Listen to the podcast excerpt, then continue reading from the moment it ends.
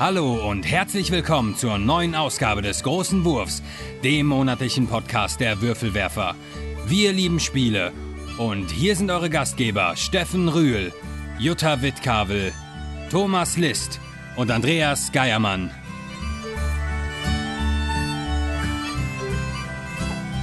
Willkommen bei den Würfelwerfern! Heute zu unserem traditionellen, da schon im zweiten Jahr stattfinden, Adventswichteln. Ho, ho, ho, ho. ho. Wir haben uns beschenkt und Liebe Werfer, gebt gut Acht. Wir haben uns was mitgebracht. Ich möchte gerne Weihnachtsglöckchen an dieser Stelle drin haben. Ja, also vielleicht dann auch schon mal jetzt mal vorweg zum ein Format. Rentier, das vorbeiläuft. Ja. Kriegst du das hin, soundmäßig, Andreas? Das wird noch ein Hörspiel Das hier. muss richtig. Das hat gerade gefressen. Perfekt. So. Ähm, nein, also wir haben, äh, vielleicht wisst ihr das noch vom letzten Jahr, vielleicht habt ihr das auch nicht mitbekommen letztes Jahr. Wir machen äh, auch traditionell zu diesem Podcast ein paar Videos, die zu dieser in der Mystery, Mystery Game Reihe eigentlich auftauchen, die wir bei YouTube machen. Äh, da könnt ihr uns bei, bei da könnt ihr uns jetzt äh, wobei jetzt oder nee, jetzt noch gar nicht. Erst in der Zukunft, ne? In der Zukunft. In der Zukunft ja. könnt ihr sehen, wie wir uns hier gegenseitig bewichtelt und beschenkt haben und wie wir das ausgepackt haben. In strahlende, leuchtende Boardgame-Gesichter gucken. Äh, ja, also äh, genau, stay tuned bei YouTube. So, und ähm, das aber, wie der Podcast selber, wird jetzt eine, eigentlich eine normale Ausgabe, wo wir aber trotzdem die Spiele besprechen, die wir uns gegenseitig gewichtelt haben. Ne? Genau. Da freue ich mich drauf. Ja, ansonsten ist Adventszeit. Ähm, Nachricht von unserem Sponsor habt ihr am Anfang gehört. Für die, die das, erste Mal gehört haben, wir haben einen Sponsor für unseren Podcast. Das ist die Spieleoffensive.de. Und äh, die verschicken für uns Flyer von unserem Podcast. Und im Gegenzug erwähnen wir sie hier. Und ganz besonders wollen wir diesmal darauf hinweisen, weil was wir immer dort gerne machen, ist natürlich morgens nach dem Aufwachen auf den Adventskalender klicken. Überall im Internet, wo es Adventskalender gibt, aber die Spieleoffensive ist immer erste Anlaufstelle. Und heute Morgen gab es zum Beispiel Small World Erweiterungen, 3 für 2. Genau. Ja, und da könnt ihr zwischendurch einfach mal reinschauen. Da gibt es äh, manchmal echt coole Angebote. Ja, Und- eigentlich nicht manchmal. Täglich im Adventskalender gibt es coole Angebote. Ja, ich sage, manchmal sind sie cooler als an anderen Tagen, aber Das stimmt. insgesamt ist ja auch auf jeden Fall ein, genau. Welches Angebot jetzt cool ist. Da wollten wir auf jeden Fall mal drauf hinweisen und den Werbeblock damit abbinden. ja, wir haben auch äh, noch ein paar Kommentare bekommen. Jetzt gucke ich mal, ob ich es auch finde. André Borowski schrieb uns noch zu unserem Stress-Podcast. Meine Güte, war das anstrengend damals. Hallo, liebe Würfelwerfer. Atmosphere hatte ich damals auch. Der Herr der Schlüssel. Du weißt das noch ziemlich genug, äh, ziemlich genau, André, ne? Der Fernseher musste mega laut gedreht werden, Rausch, der Raum leicht verdunkelt, dadurch war das Spielbrett nicht mehr wirklich gut zu erkennen und die Würfel- und Ziehorgie wurde dann stellenweise durch einen sehr lauten Donner unterbrochen. Meistens musste dann der Spieler, der gerade an der Reihe war, eine Aufgabe erledigen, aber natürlich erstmal mit Ja, mein Herr des Schlüssels antworten. Herr der Schlüssel antworten. Sonst kam man sofort eine Strafe. Nach spätestens genau 60 Minuten war dann alles vorbei. Soweit ich weiß, gab es auch noch eine Hexenvariante. Rückblickend muss ich sagen, dass ich das als Teenie doch oft gespielt habe. Liebe Grüße aus Ratingen, André. Da wird am Ende jeder Runde Ja, einer cool. verbrannt in der Hexenvariante. Das wissen wir ja nicht. Äh, auf jeden Fall finde ich es total nett, dass du da noch so genau Bescheid weißt, was du damals da gespielt hast. Bei mir ist das irgendwo in Scheint den eindrucks, Wirrungen des Gehirns gewesen zu sein.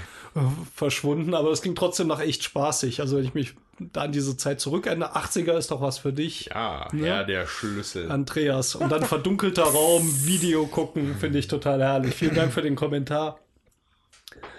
Ja, und dann schrieb uns der Tobias Rieger. Lieber Tobias, vielen Dank. Du hast uns auf der Messe schon erzählt, dass du äh, Betrayal Legacy vor dir liegen hast oder ähm, demnächst kommen soll und du wolltest uns berichten, wie es läuft. Und das hast du gemacht. Moin Steffen, ich wollte ja mal berichten, wenn wir mit Betrayal Legacy Kampagne gestartet haben. Das war nur am 3.12. der Fall. Die Horns werden über ein sogenanntes Legacy Deck getriggert und es kommt in jedem Spiel in eine klar definierte Omenkarte mit in den Stapel. Am Ende der Partie werden je nach Ausgang, Traitor oder Hero Wins, verschiedene Events und Items in den Stapel geschaffelt. Insgesamt sehr geiles System und eine sehr geile Möglichkeit, eine Spielechronik zu schreiben. Wir haben nun zwei von insgesamt 14 Spielen weg. Am kommenden Montag spielen wir weiter. Da bin ich ja echt heiß drauf auf das Spiel. Also ich, ich glaube auch, also kontextmäßig ist das, glaube ich, auch, dass, wenn ich das richtig verstanden habe, das hat mir letztens noch mit, einem- mit einem Kumpel darüber unterhalten, äh, dass das auch das Haus in verschiedenen Jahrzehnten oder Jahrhunderten ist quasi. Du fängst halt irgendwann mit so einem Spukhaus an und das wird dann, und der Spuk wird halt immer schlimmer in diesem Haus über die Jahre. Und so. Okay. Äh, also das finde ich thematisch auch stark. Also, Ja, Aber es ist doch immer auf Englisch noch, Ist immer ne? noch auf Englisch. Ach, das Ähm, ist doof. Das, äh, ich glaube sogar, Tobias hatte mir was auf der Messe erzählt, warum. Irgendjemand sagte was von, äh, dass die Rechte dafür aus irgendeinem Grund nicht gibt. Ich hab's, krieg's jetzt nicht mehr ganz zusammen. Ist echt schade. Ist natürlich auch viel Text, aber das sollte eigentlich nicht der Hinderungsgrund sein. Weil äh, damals dachte ich auch, vielleicht ist das jetzt so ein, ja, war mal ein erfolgreiches Spiel und mehr oder weniger bekannt ist, aber es hat eine Erweiterung bekommen, es hat eine Legacy-Variante, es wird echt mal Zeit, dass da auch mal eine deutsche Version von kommt. Das Problem bei dem Spiel ist, also man äh, spielt am Anfang kooperativ und irgendwann wird einer aus der Gruppe der Verräter. Das erfährt dann auch in dem Moment jeder. Und man kriegt unterschiedliche Spielregeln. Wenn jetzt, und das wird im Spiel vorgegeben, wer der Verräter ist, der, der Verräter wird, jetzt nicht so gut Englisch kann, dann steht er mit seinen englischen Regeln da und kann aber auch keinen wirklich fragen. Und das ist halt sehr schade. Ich weiß jetzt nicht, was jetzt genau passieren würde, wenn jemand anderes dann die Rolle dort übernimmt. Könnte man zumindest noch die Spielerfiguren tauschen. Ähm, je nachdem, weil ja. das hängt ja irgendwie vom Aufbau ab, Genau, genau, genau. genau der, der, der das- Traitor also wird. einfach, einfach die Rolle tauschen würde, glaube ich, nicht gehen, weil es halt teilweise irgendwelche Gegenstände, die der zu dem Zeitpunkt in der Hand hat, Ja, triggern. nee, ich dann meine wirklich die Charaktere tauschen. Dann Ja, man das, müsste- man sich müsste wirklich den umsetzt, Charakter müsste man dann, abgeben, ja. Das- damit könnte man es vielleicht gehen machen. vielleicht. Und dann reicht's, wenn äh, ja zumindest zwei Leute an Englisch können, nämlich einer, der die Regeln für das äh, für die anderen drei Spieler oder wie viele ihr seid dann erklärt und einer, der den Traitor spielt. Ja, ähm, wirklich mal eine deutsche, deutsche Version, Version. wäre echt eine schöne Sache. Wizards, wenn ihr zuhört, macht fertig. Ist das Wizards of the Coast? Also zumindest das, das Original ist bei Wizards. Ich weiß Ja. nicht, ob das Legacy da auch ist, aber ich nehme mal an. Ja. Gut. Ja, ansonsten Kommt unsere Gespielt-Sektion.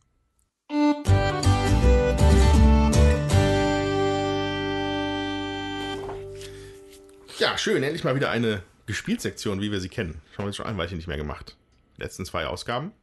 ja, das war, mit war, Essen es war ein quasi vollgepackt, ne? reine Gespielsektion, weil wir nichts Ja. anderes gesprochen haben. Ja, ja, stimmt. Naja, Aber jetzt haben wir ein paar Sachen aus Essen auch schon ein bisschen mehr gespielt, ein bisschen häufiger gespielt, noch ein paar neue Sachen gespielt.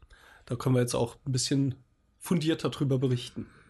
wer ja, fängt also denn an? ich gucke ein bisschen äh, äh, skeptisch, weil ich war, also wir waren zwischendurch nochmal auf zwei Spielewochenenden, haben richtig viel gespielt und ich habe mich viel mit Spielen beschäftigt, die ich auf der Messe natürlich nicht gekauft habe. Andere Leute hatten sie gekauft, ich habe mich sehr gefreut und ähm, die habe ich alle natürlich nur einmal gespielt. Deswegen, Das ist natürlich immer schwierig, aber dann gibt es zumindest eine ordentlich angekündigte Ersteinschätzung. genau. Was hast du denn gespielt? Ich habe gespielt Teotihuacan. Oh, Ja, super, ne? das habe ich nicht oft gehört, dass das jemand rauskriegt. Ich habe auch lange noch geübt. Auf jeden Fall ähm, es gefällt mir das Spiel sehr gut. Sehr komplex. Von dem, was man so durchdenken muss, aber doch recht einfach in der Handhabung. Und ähm, ja, ich finde das sehr aufwendig, das jetzt hier zu erklären. Das kriege ich auch nicht hin. Also Leute, Menschen, die äh, Spaß haben an komplexen Spielen, die, so wie ich das eben auch habe, äh, die werden, denke ich, begeistert sein. Und ähm, ja, man muss halt so eine Pyramide noch aufbauen. Das gehört dazu. Man kriegt Siegpunkte. Das ist ja von denen, die ähm, Ja. ja, Zolkin gemacht Tikal haben? sagen, aber es ist nicht immer, ich sage immer Tikal, Zolkin. Gemacht haben. Aber vielleicht kannst du mal kurz sagen, weil ich habe es jetzt auch nicht gespielt, das neue Teotihuacan. Sehr gut, sehr gut. Ihr seid mutig, dass ihr das einfach mal so. Ja, einmal einen Das, dieses raushauen. ne? Mexiko-Spiel. Ja. Nee, Mexiko ist was anderes. Naja, Wie ist das denn so im Vergleich, sage ich mal, zu Zolkin? Ist das sehr anders oder? Na, es hat schon Ähnlichkeiten. Äh, also man hat auch so Göttertreppen, die man hochlaufen muss, sag ich jetzt mal. Aber du hast halt nicht diese Verzahnung mit den Rädern, dass sich das weiterdreht, sondern du hast halt einen Spielplan und du hast Würfel, die du äh, weiter äh, drehst. Also fängst bei eins an und machst du damit eine Aktion, dann wird er halt auf zwei gedreht, bei der nächsten Aktion auf drei. So verbraucht sich das und äh, wenn du ihn auf, auf sechs drehst, muss er halt äh, auf so ein bestimmtes Feld und fängst da wieder bei eins an. Du kannst ihn aber jederzeit vorher dann verwenden. Also du kannst ihn mit drei nehmen und verbrauchen oder dreht nee, er sich du, du trotzdem drehst immer weiter? ihn immer nur auf, Okay. um eine Stufe, meine ich, höher. Ah, ja. Ne? Und ähm, ja, das muss man schon auch gut äh, steuern. Man hat drei Würfel am Anfang, man kriegt irgendwann noch einen vierten dazu. Also irgendwann nicht, es gibt schon eine Regel dazu, weil man den vierten kriegt. Ähm, Und das, man muss halt Menschen äh, mit seinen Würfeln, wann man welche Aktion macht, die wie stark ist, damit man dann ein Mehrfaches an Punkten kriegt äh, oder an Möglichkeiten. Und äh, es hat mir gut gefallen. Also der Chris von Victoria Pater hat da eine super Übersicht gemacht zu diesem Spiel. Ähm, und das kann man sich auch bei dem auf der Seite auch anschauen, in der Rezension. Und ähm, ja, die hat, das habe ich auch vor der Messe gemacht. Die ist schon was länger draußen. Das hat mir, die war sehr äh, gut erklärt, hat mir gut gefallen. Und da war mir schon klar, ich äh, würde mir das Spiel gern anschauen. Und jetzt habe ich es gespielt und jetzt würde ich es auch gerne haben wollen. Ja, der Vollständigkeit halber, Teotihuacan oder wie man es Ja. ausspricht, die Stadt der Götter, äh, erschien im Schwerkraftverlag. Hier Genau. die deutsche Version und die Autoren sind, äh, Moment, ich muss kurz klicken, äh, Daniele Taschini und David Turci. Genau. Sehr schön, ja. Das Zeugchen auch schon gewesen. Ich freue mich darauf, das auch mal auszuprobieren. Das Mexiko-Spiel. Nein, das Mexiko ist das. Mexiko ist ja nun, Das also so, ja, aber so würde ich das nicht formulieren, weil Mexiko gibt es ja nun auch von äh, Kramer, Kramer Kiesling, Kiesling. und es, da wäre schon wichtig, den korrekten Namen zu Teotihuacan. benutzen. Ich, ich war da Das sage ich jetzt ständig. Teotihuacan. Vielleicht ist das total falsch, aber klingt cool. ja, mach ich mal weiter. Ich hatte euch im Essen-Podcast auch schon erzählt, dass ich ein Spiel gekauft habe auf der Messe, wo ich mir gar nicht sicher war, ob das nachher so langfristig Spaß macht. Das war Escape the Dark Castle. So in reiner Schwarz-Weiß-Optik. Ähm, man nimmt sich ein Kartendeck, auf jeder Karte ist so eine kurze Story, manchmal eine Entscheidung drauf, man spielt kooperativ und muss aus dem Dungeon fliehen und am Ende diesen Endgegner besiegen. Es gibt ein sehr einfaches Kampfsystem und nicht banal. Und zwar werden am Anfang Symbole ausgelegt bzw. gewürfelt und die muss man quasi mit seinen eigenen Fähigkeiten wegwürfeln. Und jeder Charakter hat auch einen eigenen Würfeltyp mit unterschiedlicher Anzahl Symbolen drauf. Und ähm, Ansonsten nur noch so einen kleinen taktischen Kniff. Man kämpft zusammen, aber einer kann immer aussetzen und sich für einen Lebenspunkt heilen. Äh, das kann aber immer nur einer machen. Und der fehlt natürlich dann beim Kampf. Und das ist so ein halben Stunde Spiel maximal. Äh, ich glaube, es sind so 15 Karten, durch die man geht, von 45. Die sind also auch, ein bisschen unterschiedlich, wenn man es nicht allzu häufig spielt. Und das haben wir jetzt noch dreimal gespielt und es war jedes Mal wieder einfach witzig. Schöner Absacker und ähm, kam überall gut an. Und ich hatte eben auch noch mal bei Boardgame Geek geschaut. Also erstmal liefern noch die Designer nach. Das ist Alex Crispin, Thomas Pike und James Shelton. Und Alex Crispin macht eben auch diese Artworks, ist bei Themeborn Limited erschienen als Publisher und hat inzwischen eine 7,9 bei 687 Ratings. Äh, das ist bei Boardgame Geek ja schon ziemlich ordentlich und ähm, ist ein Leichtgewicht eher, aber trotzdem spaßig. Also wer einen Dungeon Crawler mal schnell spielen will, Escape the Dark Castle, wir hatten echt Spaß damit gehabt und auch mit unterschiedlichen Besetzungen. Allerdings ist es auch ausschli ausschließlich auf Englisch. Ja, genau. Da reicht es aber eigentlich, wenn einer was kann. Meistens ist ein großes, fettes Bild drauf und unten, wie viel Würfel brauchst du, um es zu besiegen. Okay. Ähm, aber es reicht, wenn einer dann Englisch kann, ja. Hast du dich denn eigentlich mittlerweile angefreundet mit den Artworks? Ja, ich finde es inzwischen schon eigentlich ganz cool. Aber Ja, sie sind halt, sie haben irgendwie sowas. Ich, ich schaue es mir halt gerade noch Mischung an. So, aus Hobby. so ein bisschen was von einer und Geisterbahn-Optik auch so, finde ich. Diese, das, dieses Monster hier, was ich hier Ja. sehe, das könnte auch an der Seite von so einer Geisterbahn draufgesprayt sein. Ja. So, Also es gibt richtig fiese Artworks bei den Monstern dazwischen. Da sind echt fiese Gestalten dabei, die dir Ja. begegnen. Irgendwie so ein Tierkadaver-Monster und so. Also sind schon krasse Sachen dabei und dadurch, dass es so richtig hart schwarz-weiß ist, da ist nicht mit viel Graustufen oder sowas drin, wenn Ja. überhaupt, ähm, wirkt das halt echt so in your face. Das ist so richtig mm, so prägnant, ja, wenn diese, diese Artworks da anschaust. Ähm, das hat schon was. Das hat einen sehr eigenen Stil, das rechne ich ihm hoch an. Ich finde ihn persönlich ja, passend dafür. Äh, auf, war, jetzt nicht gerade, dass ich mich direkt drin verliebt habe in den Artstyle, ne? Aber das ist natürlich auch Geschmackssache. Aber es passt einfach super dazu. Und es ist absolut tödlich. Du hast mitgespielt, ne? Ich habe mitgespielt. Das ähm, verzeiht nicht so viel Fehler und es kann auch einfach mal ein paar schlechte Würfelwürfe dazu führen, dass du halt äh, vor die Hunde gehst, ne? Kann man so sagen. Ja. Ja. ist dir das passiert oder was? Ja, also du meintest drei Partien. Habe ich dann noch mal gespielt, Also ja. nachdem wir Hm. gespielt hatten? nee, oder? nee, inklusive Ah, unserer. okay, ja. Also als, als ich mitgespielt habe, wir haben es nie geschafft. Ja.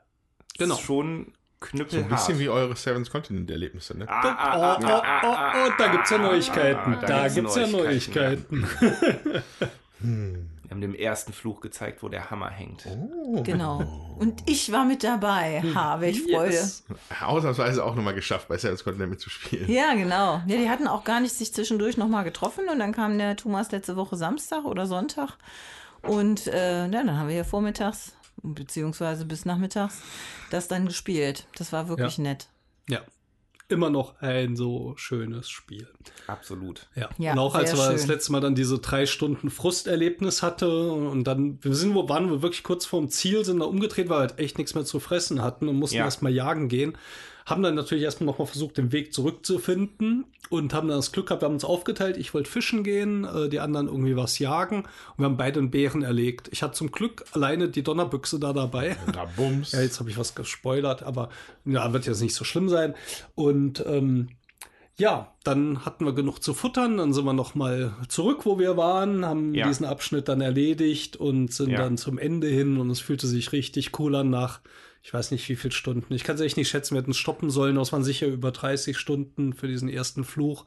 Ähm, ihn dann zu schaffen, mit einem super schönen Ende, was ich jetzt super gerne spoilern würde. Ich fand die Karte der Hammer, die man dann zieht, ähm, sehr schön und wir haben sofort gesagt, wir lassen uns bei nächster Gelegenheit wieder verfluchen, wir spielen das weiter. Ja. Ja. Ja. Und Jutta hat einen hervorragenden Orientierungssinn bewiesen. Das war echt der Hammer. Das macht sie auch beim Autofahren. Ja. Deswegen muss ich auch immer das Navi abschalten, wenn sie dabei ist. Das stimmt Das, nicht. das ist dann so ein bisschen Konkurrenzdenken, glaube Wenn, ich. die- wenn die Mikros aus sind, müssen wir nachher mal über das Ende sprechen. das ist ja unglaublich. Gut. Soll ich weitermachen? Jawohl. Mach mal weiter, Junge. Gut, ja. Ähm, gespielt habe ich, ich glaube, also jetzt nichts, keine Neuerscheinung aus diesem Jahr, aber auf dem Spielewochenende haben wir Vendake gespielt. Da war Jutta auch mit dabei. Ich weiß Ja. nicht, ob Vendake richtig ausgesprochen ist, aber ich sage das Ich jetzt denke mal so. doch. Ähm, spielt, ich glaube, sp- äh, 19. Jahrhundert, ne, Indianer-Thema. Jeder Ja. Spieler übernimmt äh, einen Indianerstamm, spielt ähm, regional im Bereich der großen Seen Ja. und ähm, sehr komplexes Spiel. Oberbegriff, denke ich, könnte man sagen, ist Worker Placement. Ja. Ist ja, ne? Ja. Ähm, die, es geht darum, Ressourcen einzusammeln.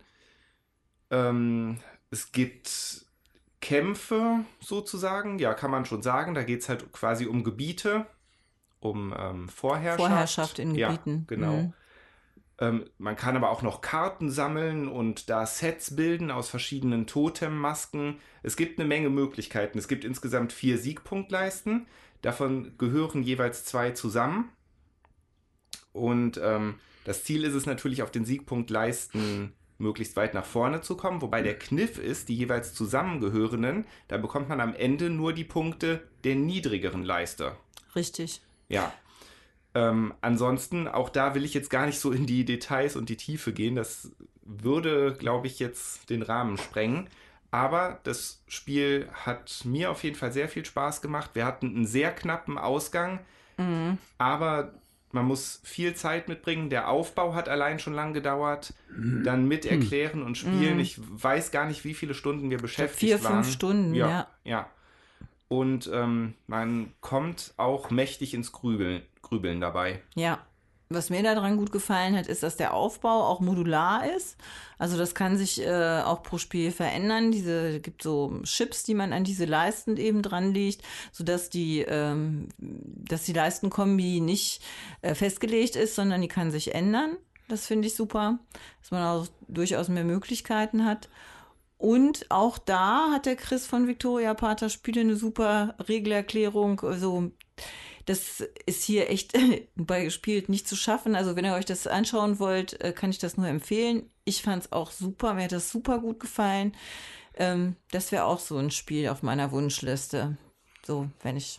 Aber es ist echt großartig. Von wem ist das denn? Das Spiel ist von Danilo Sabia gemacht worden, also als Designer und äh, erschienen bei Placentia Games. Genau. Und es ist vom letzten Jahr. Also es ist nicht dieses Jahr zur Spielemesse rausgekommen, sondern letztes Jahr. Und dieses Jahr gab es eine Erweiterung schon dazu. Da habe ich mich aber jetzt weiter nicht mit beschäftigt. Ich war froh, Mhm. dass ich das jetzt mal ausprobieren konnte. Okay, dann mache ich mal ein Spiel, was ich gerne äh, erwähnen möchte. Und zwar, das war auch schon angekündigt worden bei uns beim letzten Podcast. Ähm, ja, ich habe jetzt tatsächlich mal Detective, Modern Crime Board Game von äh, äh, Ignacy Trevicek gespielt. Und wie soll ich sagen? Das war lang. Es war grübellastig im Kopf. Aber es war schon irgendwie ganz cool. Ähm, also vielleicht eine kurze, nochmal eine kurze Zusammenfassung. Halt ein äh, also es wird ja als Modern Crime Board Game bezeichnet. Es ist eigentlich, äh, ja, also ein Board Game ist es ja fast nicht. Das Board ist so klein und da beschiebt man ein Pöppel nur eigentlich zur, zur Nachhaltung von äh, so ein paar Zahlen hin und her, das war's. Das ganze Spiel hebt, spielt halt eher auf so einer Metaebene. Du hast halt so ein Deck, also fünf Fälle sind in der Box und das, den ersten Fall haben wir jetzt auch schon gelöst ähm, so ein kleineres Kartendeck, 30, 40 Karten vielleicht, äh, in Kombination mit einer Webseite, also über die, mit der Antares-Datenbank, entwickelt sich daraus, dass du halt ein so ein richtig Ermittlerverfahren leitest. Also du, hast, du kriegst in so einem, so einem Storybuch eine Story, die ich jetzt hier nicht äh, spoilern werde, ähm, und dann hast du eine bestimmte Menge an Zeit, die du nutzen kannst, um Hinweise zusammenzutragen, damit du in deinem Kopf selber die Hergänge des Falls rekonstruieren kannst. So, und äh, aber das wird halt auch nicht auf dem Board festgehalten oder so, Mhm. sondern das musst du alles im Kopf. Oder wir hatten tatsächlich ein Whiteboard mitgenommen Mhm. zu dem Spieleabend, haben das alles auf einem Whiteboard mit so so. Strichen haben wir das Ja. dann gemacht. Das war schon ziemlich cool. Äh, und am Ende, man spielt das, wenn die Zeit vorbei ist oder wenn man sagt, okay, wir lösen den Fall jetzt, dann würde man über die Antares-Datenbank, diese Website, äh, ein- ein- so einen Multiple-Choice-Test quasi machen. Genau. Und je nachdem, wie gut du da abschneidest, weil du die Antworten halt weißt, also du hast immer die Option, drei, vielleicht zwei oder drei Antworten zu geben, oder ich weiß es halt nicht. Für, für ich weiß es halt nicht, gibt es keine Punkte. Für richtige gibt es Punkte, für falsche gibt es Negativpunkte. Ja. So, und dann kommt man halt irgendwann auf so einen Schnitt und dann sagt dir, sagt dir die Website, ob du das quasi erfolgreich abgeschlossen hast oder nicht. Oder bei uns hat er gesagt, es wäre erfolgreich gewesen, wenn wir nicht so viel Überstunden gemacht hätten, was nämlich auch Strafpunkte Genau. gibt. Ah ja, genau. Genau. Ja, Und also Überstunden ist einfach Ja, Zusatzaktion. genau, diese Überstundenmechanik, wenn du die Zeit nicht Mhm. ein. Ja. Ja. Ja, Äh. wir haben das auch gespielt, äh, eigentlich zu viert, dann ist die Liv irgendwann gegangen, die Svea hat da auch auf dem Sofa rumgelegen, sag ich jetzt mal. Also es ist halt ein sehr äh, Storytelling-lastiges Spiel. Wenn man das mag, ähm, dann finde ich, ist es super. Wir haben jetzt auch gesagt, wir können das eigentlich auch zu zweit spielen. Den Ja. Kindern war es zu lang, es ist auch nicht kurz, also man sitzt da schon längere Zeit dran. Ähm, mir hat es auch super gefallen. Also Ja, wir cool. haben das auch gespielt hier. Ja, ja also, also, man, also ohne jetzt halt auf die Details einzugehen, mechanisch ist es eigentlich relativ elegant gemacht. Es läuft halt über Karten und du, zu jedem Zeitpunkt hast du halt eine bestimmte Menge an Optionen von Tätigkeiten, die du jetzt machen kannst. Und die werden halt mit, mit der Nummer von anderen Karten festgehalten. Ja. So, aber, äh, aber da geht's dann halt aber nachher noch auf ein anderes Level, weil wenn du halt eine Karte abgehandelt hast, dann musst du teilweise in diese Datenbank, äh, darfst du dann so einen Code eingeben oder den Namen von einem Verdächtigen und dann kriegst du richtig eine Akte über den Speicherst die Fingerabdrücke. speicherst die Ja. Fingerabdrücke und dann wird auch in der Datenbank wird immer abgeglichen. Du kannst immer sehen, okay, diese Fingerabdrücke gehören zu der Person und so weiter und so Ja, fort. ja. Das ist relativ komfortabel, aber auch, aber halt da findet man dann auch noch Hinweise auf andere Karten, die man dann nehmen kann. Aber Ja. die, die Ja. findest du halt nicht erstmal im Deck selber, Ja. sondern dann Ja. halt auf anderen Quellen. Ja. So. Ja. Es gibt auch noch so ein paar Besonderheiten. Also ähm, Detective hat da einen schönen Kniff drin, dass bei manchen Karten musst du dich am Ende der Karte äh, gib, oder gibt es erstmal am Ende der Karte einen Hinweis, wo du weitermachen könntest an dieser Karte. Dann musst du die umdrehen, das kostet dich auch Zeit. Wenn du das aber jetzt nicht machst, dann kannst du dort später Ja. nicht hin zurück. Und das macht die Entscheidung natürlich manchmal ganz knifflig, Ja. weil es gibt viele unnötige Spuren äh, und das wirklich auch jetzt einzuschätzen, bringt uns das jetzt was oder verplempern wir jetzt einfach nochmal drei Stunden von dem Arbeitstag und kriegen eigentlich gar nichts Spannendes raus. Ähm, das heißt aber dann insgesamt auch, das Spiel ist offline nicht spielbar. Oder kann man diese Datenbank auch irgendwie Ist runterladen? offline nicht Ich spielbar. weiß nicht, ob es da vielleicht irgendwie eine App gibt, die man dann offline nutzen könnte. Keine Ahnung. Also wir haben es, wir, die mussten, wir Website, waren halt ja. wirklich online mit der, mit der Website arbeiten. Mhm. Und ist natürlich ein guter Punkt. Äh, ohne die Datenbank würde es nicht hinkriegen. Mhm. Das, das funktioniert nicht. Ja.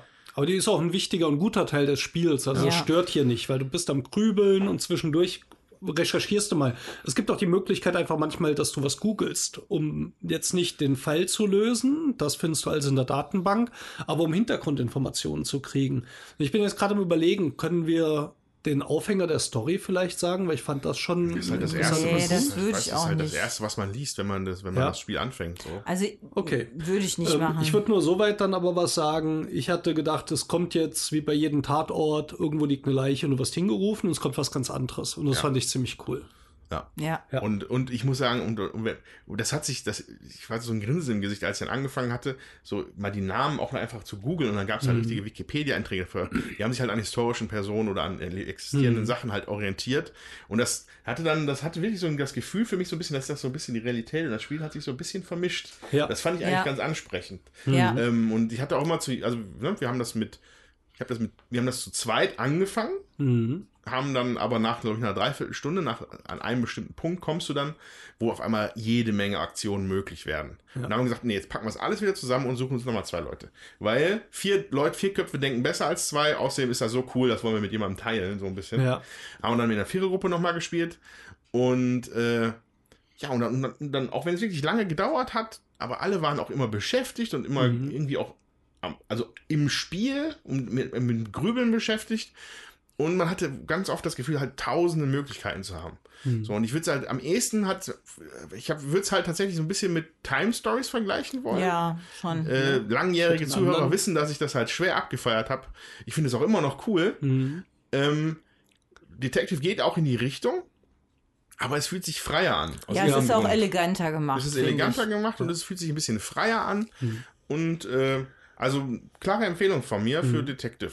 Ja. Mich erinnert es äh, tatsächlich eher an das alte Sherlock Holmes Criminal Cabinet. Das war Spiel Okay, des Jahres. 85 oder so, keine nee, Ahnung ich genau. glaube später. Und ähm, Früher meine ich. das hat, äh, haben wir, glaube ich, sogar wieder irgendwo. Ja, ich wollte auf die Messe, aber ich hatte leider die Windel voll. Ja. 85. Wobei 85 Nee, wir hatte hatten ich es zwischendurch mal nicht mehr. Wir hatten es abgegeben an die Bücherei, die jetzt dann für 50 Cent wieder verkauft. Dann habe ich es wieder eingekauft.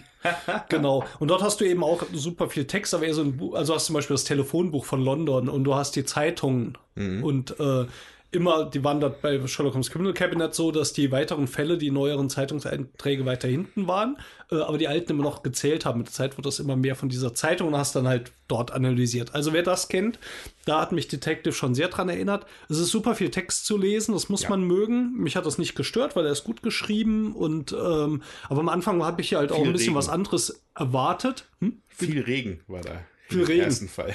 Ja, und was auch schön ist, ähm, in diesem ersten Fall kann man auch eine, äh, kann man auch Hinweise finden, die sich auf einen übergeordneten Fall, der sich alle, der alle fünf Ja, Fälle verbindet, genau. Ähm, kann man diese Hinweise finden. Das hatten wir auch und dann wird auch in einen zukünftigen Fall was einsortiert, reinge- ja, reinge- Karten reinge- reingemacht. ja. Ich bin sehr gespannt, wie es weitergeht. Wir haben es auch zu viert gespielt, wir haben die Kinder zu überredet, weil wir gedachten, ja, am besten machst du das auch zu viert und ähm, aus genau den Gründen, die du eben sagtest, Andreas. Jetzt, wie gesagt, für die Kinder war es einfach dann zu lang. Ja. Ähm, das drei, vier Stunden haben wir da, glaube ich, schon so Ja. dran geprödelt und so. Ich würde es trotzdem auch gern mit jemandem spielen. Ja. Das ist äh, wirklich ein schönes Event. Auch interessant ist, du findest keine richtige Lösung zu dem Fall in dem Sinne, was äh, Andreas eben sagte. Du gibst diese, beantwortest diese Fragen und dann kriegst du einen Score und dann weißt du, wie genau du bist. Aber da gibt es keine Karte, die sagt, es war so. Ja. Also da musst halt notfalls noch mal probieren, was wir tun, weil wir haben ja dann Ja. versagt. Knapp. ich glaube, man konnte 40 Punkte kriegen, bei 20 hat man es geschafft. Wir waren irgendwie bei 23, minus 4 Punkte für die Überstundenzahl. Ja, das war. Dann waren wir gerade runter. Aber wir haben auch noch viel verpasst und ich glaube, da ist so viel Information drin, dass ich auch Lust habe, den Fall, den ersten nochmal zu spielen, weil ich nicht glaube, dass mir das so vorkommt, als hätte ich das jetzt alles schon mal gesehen bei meinem Gedächtnis. Es wird mir alles neu erscheinen. Oh, wow. Ja, also ich bin froh, dass du noch nicht dement bist. Uns?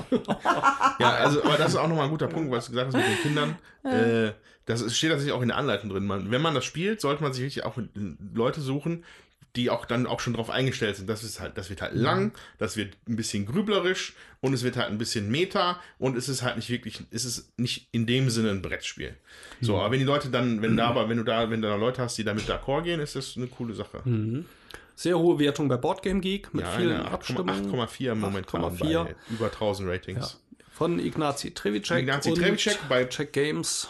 Portal Games. Bei Portal. Ach so, Portal, ja, ist bei Games. Und in Portal. Deutschland bei Pegasus, ne? Ja, genau. Wenn mich alles täuscht. Okay. Genau. Da wollte ich schon mal von berichten. Ja, dann sage ich noch mal was zu The River von Days of Wonder. Das äh, du hatte ich auch die glückliche Gelegenheit, das anzuspielen auf Warst dem da auch glücklich mit? Spielewochenende. Ähm, ja, ich fand das jetzt kein schlechtes Spiel, Mhm. aber für mich jetzt eine Stufe drunter. Mhm. Also ich äh, finde das als Familienspiel ist das schön.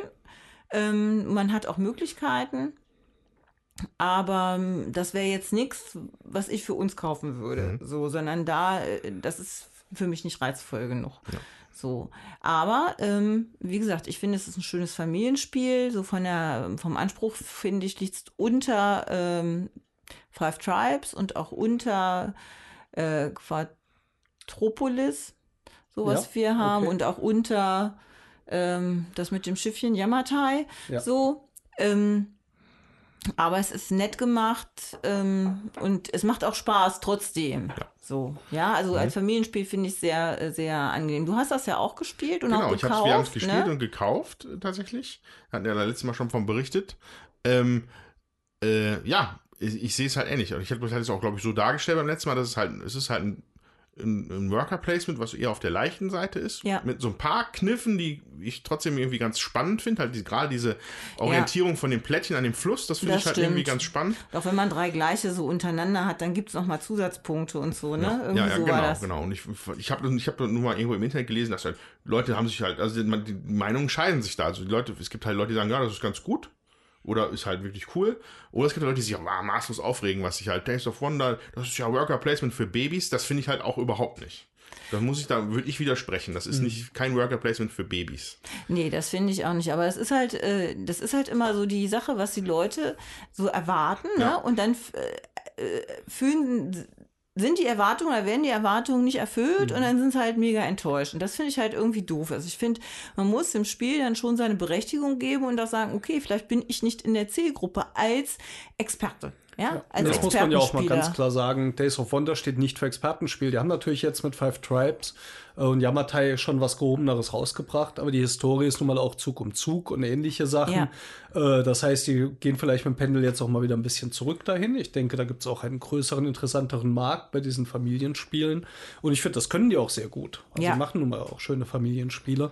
Insofern muss man das, glaube ich, dem Verlag nicht unbedingt vorwerfen, äh, wenn sie auch die Bandbreite aus Ja. äh, nutzen. Ja. Ja, und ich finde, dafür ist es schön. Also es ist ein, ja, es ist ein Einsteiger ähm, äh, Worker Placement. Also für mich finde ich so, ja, ist für, für Familien gut geeignet, ist schön gemacht, man ist recht übersichtlich, was man tun soll. Ähm, Hat auch die Days of Wonder Qualität, finde ich so. ja, finde ich auch. Also der- ist schön her. gezeichnet, die Plättchen sind toll, alles, äh, alles in super Qualität und ja, Aber es ist halt nichts für nichts für die für so Hardcore-Leute, so habe ich das Gefühl. Also es spiegelt, wir haben, wie wir sagen, in letzter, letzter Zeit relativ viel Board Game Geek so, aber jetzt habe ich ja gerade auch wieder auf, weil ich noch mal den Autor Mhm. rausgesucht habe, also Sebastian Pochon, dein Freund, und Ismail Parrain.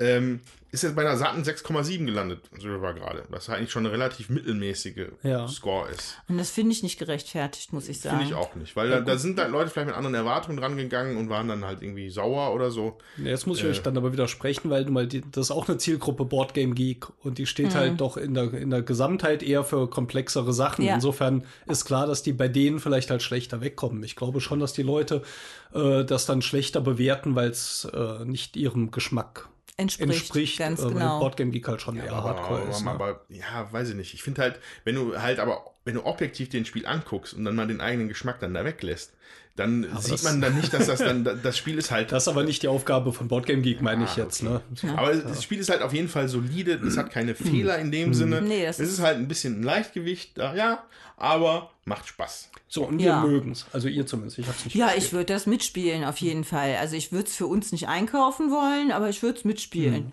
So. Ja. Aber für die Leute, die vielleicht dann eher wieder ein bisschen was Schwergewichtigeres haben wollen, ich habe endlich, endlich, endlich mal wieder Zeit gefunden, Eclipse zu spielen. Und zwar die Erweiterung Rise of the Hab ich Ancients. auch schon viel zu lange Zum nicht mehr gespielt. allerersten Mal die Erweiterung benutzt, mit neuen Völkern, äh, auch neuen Regeln, mehr gegnerischen Schiffen von diesen Ancients. Ich fand es spektakulär super. Es hat mich wieder geflasht. Das ist so ein tolles Spiel. Da bist du natürlich auch ein paar Stunden dran, wobei ich Ja. finde es irgendwie nicht allzu lang. Es geht eigentlich. Es ist also ein 4X Weltraumeroberungsstrategie Epos. Fühlt sich auch episch an mit Forschung von Technologien, äh, Schiffen ausbauen, ähm, neue Sektoren erobern ähm, und vor allem auch, äh, sage ich mal, die Reichsgröße, die man da hat, irgendwie so im im Mittelmaß zu halten. Ja, wenn man zu groß wird, kann man das wieder nicht mehr bezahlen von den Verwaltungskosten her. Da muss man sich wieder von ein paar Gebieten trennen. War super spannend, hat mir sehr gut gefallen. Ähm, und da freue ich mich drauf, das nochmal zu spielen. Ich hoffe, das kriegen wir in den nächsten Wochen hin. Ja, da würde ich mich auch sehr freuen. Ja. Die neuen ähm, Rassen fand ich auch witzig. Es gab da solche Tempelbauer, die hat der Julian, ja. glaube ich, gespielt. Ja, äh, ich hatte so eher so Raumpiraten, die hatten nur die kleinen und die großen Schiffe, aber nicht die mittleren.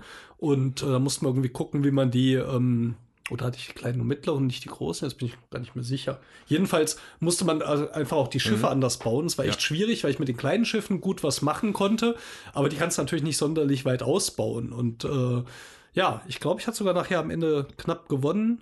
Äh, nachdem ich den Julian überredet habe, nicht allzu lange nachzudenken. Immer wieder ein guter Trick.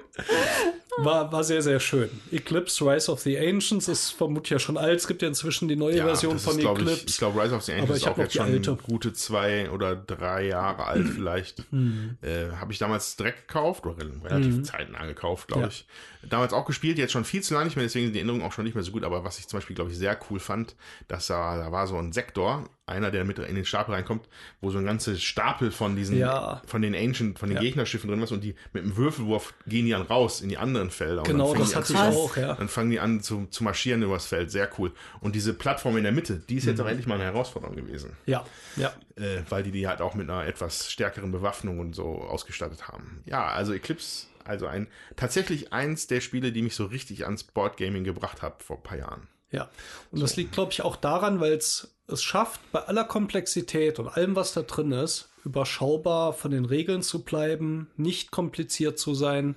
Äh, das heißt, du hast natürlich schon diese Lernkurve, weil viel drin ist, aber alles, was du tust, ist immer relativ einfach. Nur in der Summe wird es halt komplex. Ja. Und äh, das finde ich ganz toll. Leider immer noch ein Handling-Monster, ne? Mit diesen ganzen Klötzchen da unten.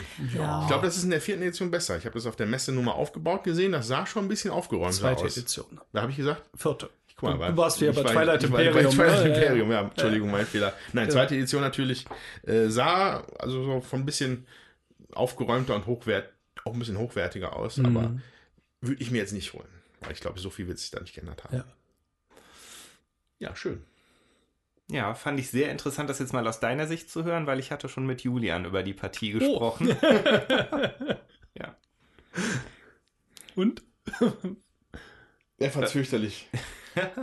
er meinte, er hätte zum Schluss eine falsche Entscheidung getroffen. Er hätte sich irgendwie in drei Schlachten gestürzt für, und er hätte sich bei allen eigentlich recht gute Chancen ausgerechnet und hat aber wohl alle drei verloren. Mhm. Ja, und er meinte, das hätte er anders handeln sollen, sich irgendwie vielleicht dann auf zwei konzentrieren sollen oder so. Ja. Ja. Tja, Passiert schon mal. So kann es gehen. Wenn man nicht so lange, nach, wenn man nicht, wenn man nicht so lange nachdenken darf. Ne? naja, fünf Minuten reichen, oder? hm. Ja. ja. Okay. Ich würde noch ein Update geben. Äh, und zwar, ich habe ja das letzte Mal über Discover Lands Unknown gesprochen von Asmodee. Was bei uns nicht funktioniert hatte, befürchtet. Ja, ich war jetzt nicht ganz sicher. Jetzt hat es auf dem Spielewochenende sich immer die Packung ausgeliehen, hat es auch gespielt und es funktionierte nicht. Und sie haben auch rausgefunden, dass eine Karte fehlt. Die Karte okay. Nummer 50, irgendwie sowas. Ähm, ja, mehr muss man dazu eigentlich nicht sagen. Ist ein kaputtes Spiel. Vielen Dank. ja. Wir haben, ich weiß nicht, ob ich das letztes Mal schon erzählt, wir haben noch eine zweite Partie gespielt. Ich mag ja das Spielsystem eigentlich, finde es alles schön. Aber dieses ganze Gedöns mit Unique Game, äh, was man da gemacht ja. hat, hat es offensichtlich aus Marketinggründen kaputt gemacht. Ja. Ist ein No-Go. Das hätte man sich sparen können. Das hätte einfach ein fertig entwickeltes Spiel sein müssen. Und ähm, wie gesagt, ich will die Mechanik gar nicht verdammen. Ich finde das eigentlich schön. Ich spiele es gerne. Es hängt nur daran, dass es halt nicht richtig funktioniert hat. Ja. Ja, jetzt können wir mal anfragen, dass wir die Karte Nummer 50 dann aber kriegen, denn. Ja, wer weiß aber, ob das dann jetzt wirklich den Fehler beseitigt, ob die zu den anderen passt und so. Keine Ahnung. Ist bei so einem Spieler nicht zu wissen. Wenn du wüsstest, ja. welche Karten dir fehlen genau, wäre es vermutlich einfacher. Ja. Ja. Okay, dann würde ich jetzt, äh, weil wir gerade ja von Unique Game sprechen, ja, hätte ich gerne, würde ich gerne zum Abschluss der Gespielsektion über Keyforge reden. Habt ihr das auf der Messe gesehen, Keyforge? Ja, gesehen, aber nicht gekauft und nicht Also das ausprobiert. war das so in meinem Bewusstsein das zweite Spiel auf der Messe von also von zweien, die damit geworben haben, dass sie unique sind. Ähm, also Keyforge ist das neue Kartenspiel von Richard Garfield. So, da bin ich ja erstmal dabei. Jetzt mal zum Ende mal ein bisschen nerdig hier, ein bisschen noch mal was rauszuhauen. Erschienen bei Asmodee bzw. Fantasy Flight und es ist ein Zweispieler-Kartenspiel, was halt unique ist. Und das Unique daran ist, dass du da keine Booster mehr für kaufst, wie es du normalerweise für ein Kartendeck, für ein, für, für ein Living Card Game zum Beispiel auch kaufen würdest oder für ein altes Trading Card Game. Sondern du kaufst dir ein komplettes Deck. Dieses Deck ist aber zufällig. Und äh, zusammengewürfelt aus immer drei Fraktionen, die dieses Spiel beinhalten, von, ich glaube, es sind acht insgesamt. Und davon hast du immer dann drei in- und dann eine äh, zufällige Auswahl an Karten aus diesen, aus diesen Factions. So. Das ist der unique Aspekt.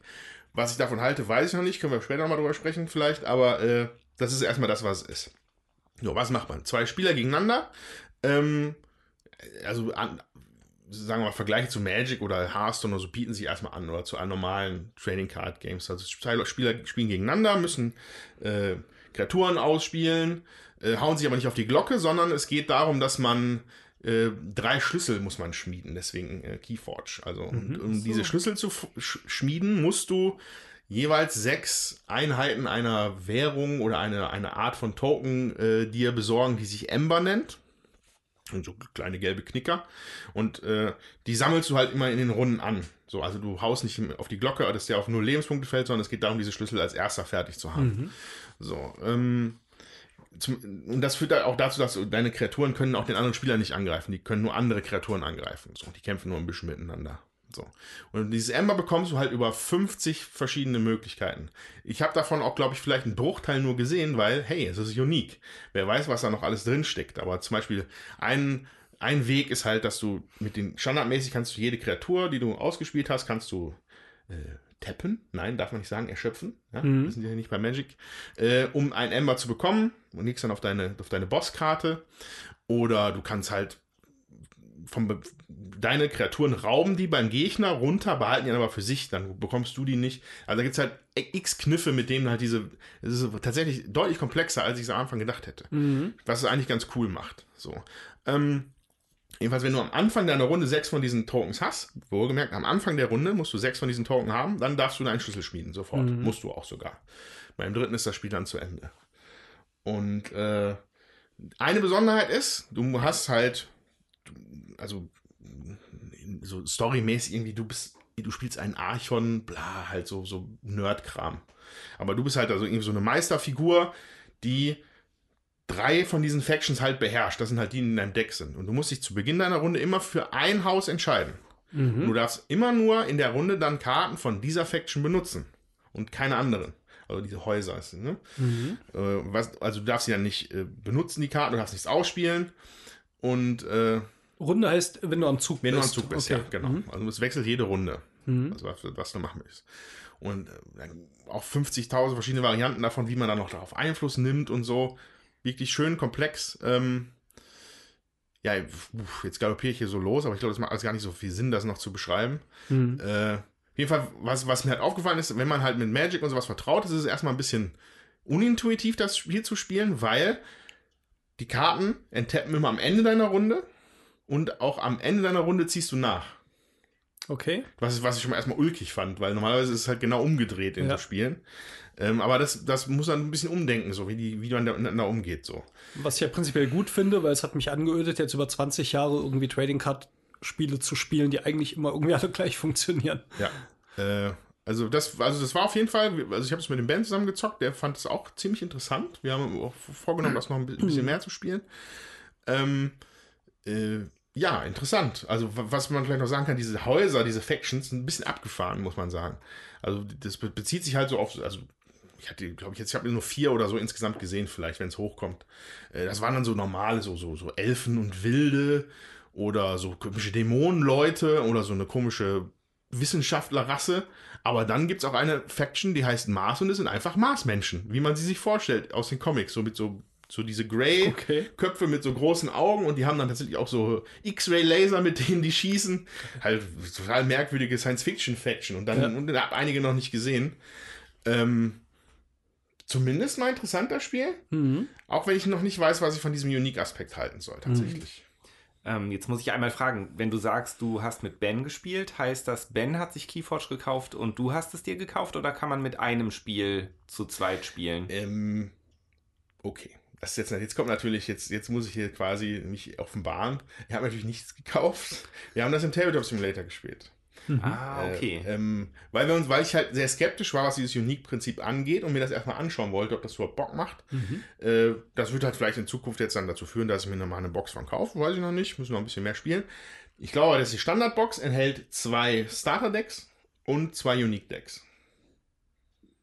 Also Moment, Decks was heißt denn zwei Starter-Decks und zwei kompliziert. Unique-Decks? es gibt, äh, okay, es gibt in den Quickstart, also es gibt sogenannte Quickstart-Regeln und da so wirst du halt aufgefordert, mit diesen Starter-Decks zu spielen. Ja. Die sind quasi ein bisschen vorgefertigt, damit du das Spiel halt lernen kannst. Und dazu kommen dann noch zwei Decks, die halt komplett zufällig sind. Ja.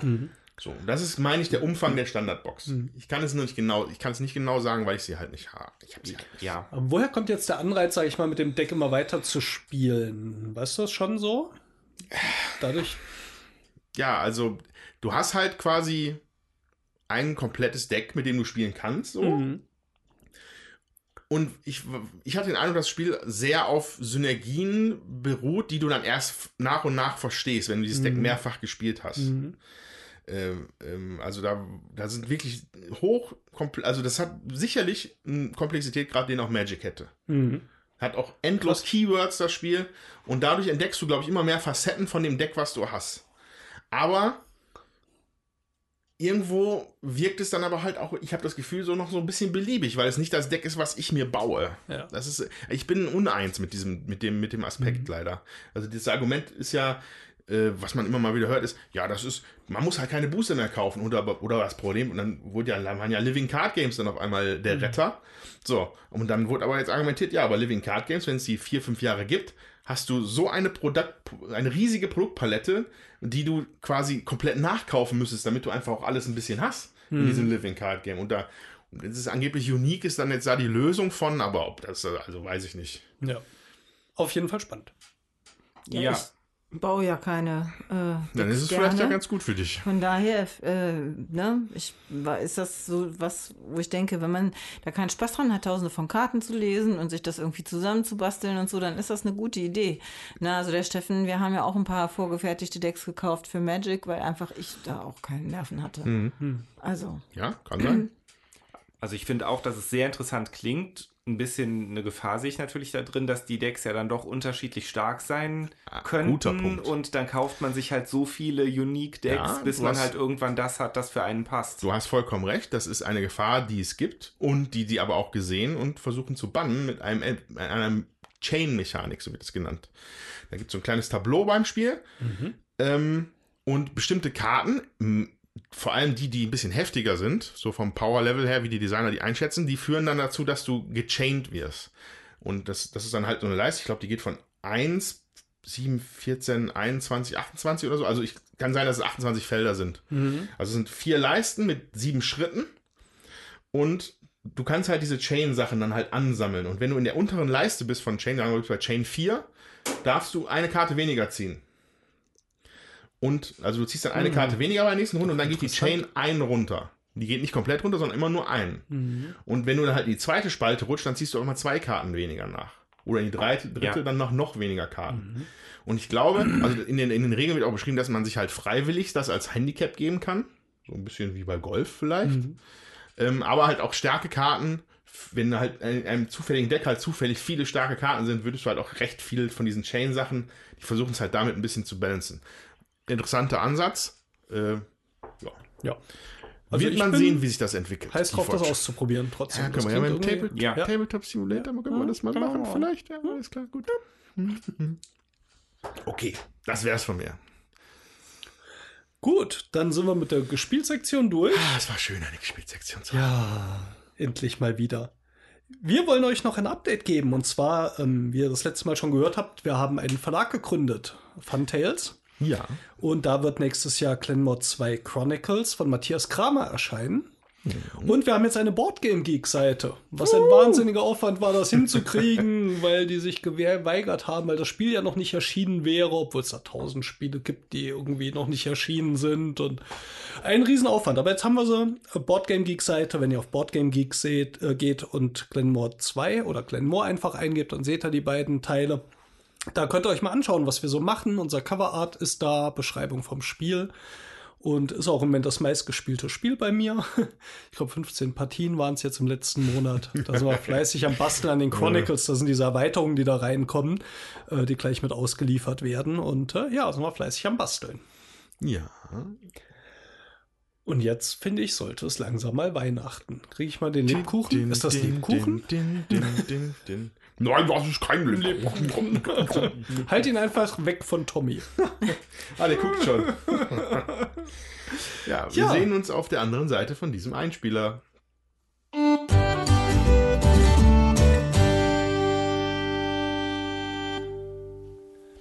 Ho, ho, ho, ho, liebe Würfelwerfer. Bemitwichtelte. Bemitwichtelte. ja, jetzt haben wir unsere Sachen ja ausgepackt, ne? Äh, wer, wie, wie er vorhin erwähnt, könnt ihr bei YouTube dann irgendwann mal sehen in der Zukunft. Was habt ihr denn alles Schönes gehabt? Ich habe bekommen von Tommy von Marc Brunnenkant das Spiel Prohis. P-R-O-H-I-S. Äh, und von Toni Rochon. Jetzt weiß ich gar nicht, wer was macht. Das ist einer der Grafiker. Hm, Steht jetzt gar ne? nicht so drauf. Stehen beide Namen. Ah, doch, genau. Da ist ein Stift dabei. Toni Rochon hat wohl die Grafik gemacht.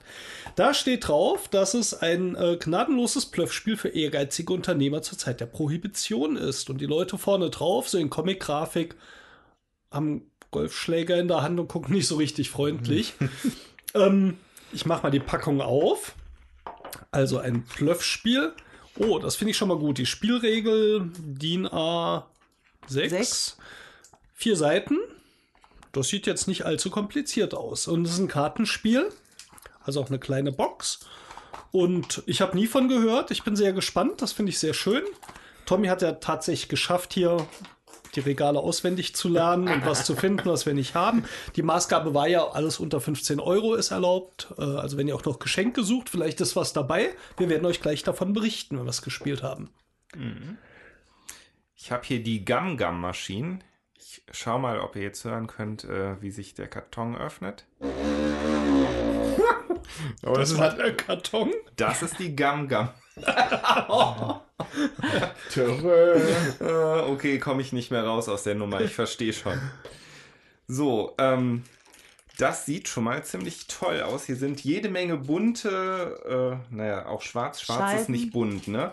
Holzscheiben, ähm, Oder alles. Scheiben, ein Beutel, ähm, ein Zeiger und ganz viel Zeug zum Ausstanzen. Jutta, freust du dich schon? Ja. Und die Anleitung ist wesentlich dicker, aber ich glaube, wir haben ja mindestens eine Person, die das Spiel schon mal gespielt Ach, hat. Das ist aber schon zwei Jahre her. Ach, komm. Aber so schnell. So. Also dann haben wir drei Personen, die das Spiel schon mal gespielt haben. Ach so, haha. Ja. Ja, Wir kriegen es hin. Denke von, ich auch. Von Stefan Dorra und Ralf zur Linde erschienen bei Huch und Friends.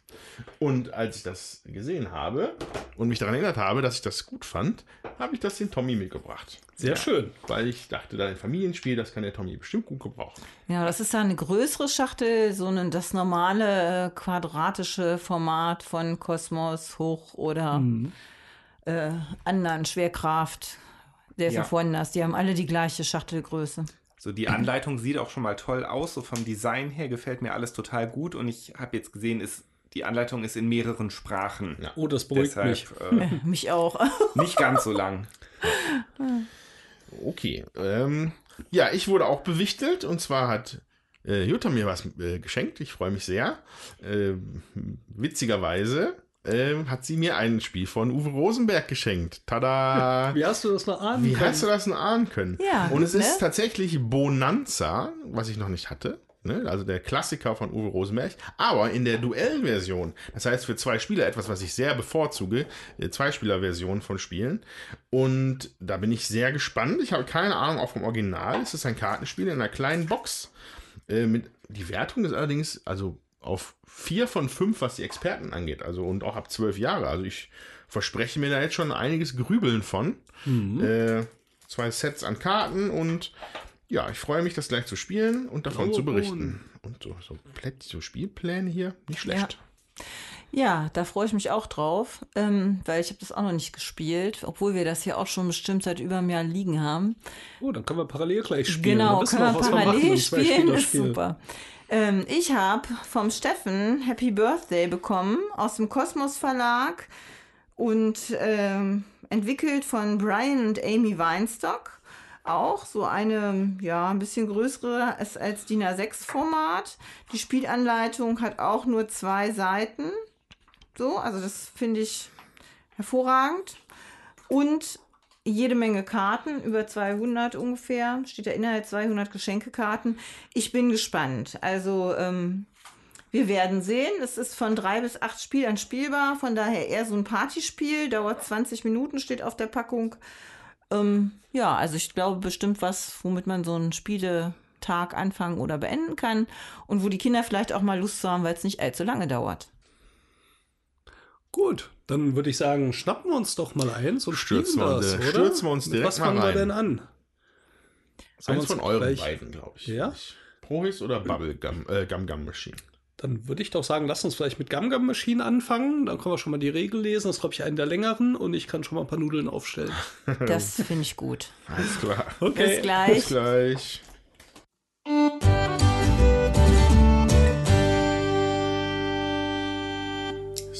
So. Äh, So, das Gum war jetzt. Jetzt haben wir uns Gum. eingearbeitet in die, ins Handbuch der Gum Gum Maschine. Haben sie bedient, sind jetzt mit ganz viel süßig Süßkram beschmiert. äh, ja, Ja. wie fandet ihr es denn? Ja, ich muss sagen, es ist ein Ersteindruck und ähm, beziehungsweise ein Zweiteindruck, aber dass ich das Spiel das letzte Mal gespielt habe, ist ein bisschen länger her. Ähm, ja, es ist halt ein Memory-Spiel, finde ich, mit ähm, Bonbon zusammenstellen und auch einem großen Glücksfaktor, sage ich jetzt mal. Glücksfaktor. Glücksfaktor, Entschuldigung. Und ähm, ja, ich fand es jetzt so lala. Also ich weiß, als ich das das erste Mal gespielt habe, hat es mir deutlich besser gefallen. Mhm. Ähm, ja, aber es ist trotzdem ein schönes Familienspiel. Also ich denke, man muss sich da auch erst ein bisschen reinfuchsen. So, das hat bei uns schon über die Hälfte der Partie gedauert. Ähm, ja, also auf den Glücksfaktor kommen wir noch zu sprechen. Aber vielleicht sollten wir erstmal sagen, wie das Spiel überhaupt funktioniert. Also die Maschine ist sehr komplex und bunt und voll von Zahnrädern und Rohren und Wegen. Und am Anfang des Zuges entscheidet sich der Spieler erstmal für einen Startpunkt. Ähm, das ist aber schon so, dass die, also man startet auf, es gibt, es gibt die Startpunkte 1 bis 5 und man entscheidet sich aber im Prinzip für eine Farbe und hebt dann so einen kleinen Pöppel hoch und darunter steht die entsprechende Zahl, wo man startet. Da geht es also mit dem Memory schon los. Man muss sich eigentlich erstmal merken, welche Farbe welcher Zahl zugeordnet ist. Ähm, und dann geht es los. Man sammelt dann auf dem Weg durch die Rohre Gums ein in unterschiedlichen Farben. Ich glaube, es gibt sechs an der Zahl. Ist das korrekt? Hm, Ja, ich glaube. Plus das Schwarze sind Genau, sieben. 6 plus Deckel. Denn um einen Gamm abzuschließen und damit auch zu werten, muss man einen schwarzen Deckel draufsetzen. Und die Gums, muss man sagen, sind so runde Holzscheiben alles. Also mehrfarbige Ja. oder einfarbige, aber mehrere Farben so von runden Ja. Holzscheiben. Genau, und keine äh, Farbe darf doppelt vorkommen. Ja, und im Prinzip, im Großen und Ganzen ist das halt schon so das Wichtigste. Man gelangt dann halt noch in unterschiedliche Teile der Maschine. Es gibt zum Beispiel ein Fließband oder ein, eine, äh, wie hieß das, Wartungsanlage oder so ähnlich. Ähm, da passieren dann halt nochmal besondere Sachen. Ähm, aber im Großen und Ganzen geht es halt eigentlich darum, diese Gums zu sammeln. Genau, da ist also ein Pappteil dabei, das, ähm, da kann, kann man messen, wie hoch sein Gam-Gam-Turm nachher ist, also ähm, wie viel von diesen Scheiben man hat und wie viele Punkte es dafür gibt, sobald der schwarze Deckel drauf ist. Und diese Startpunkte sind so gemacht, dass die so zweiwege Kippschalter sind. Also sind so Plättchen, die kann man immer so in, in, in eine andere Richtung dann schieben. Ja. Und wenn noch mehr eben ausbiegen wählt, dann, dann schiebt man die wieder zurück.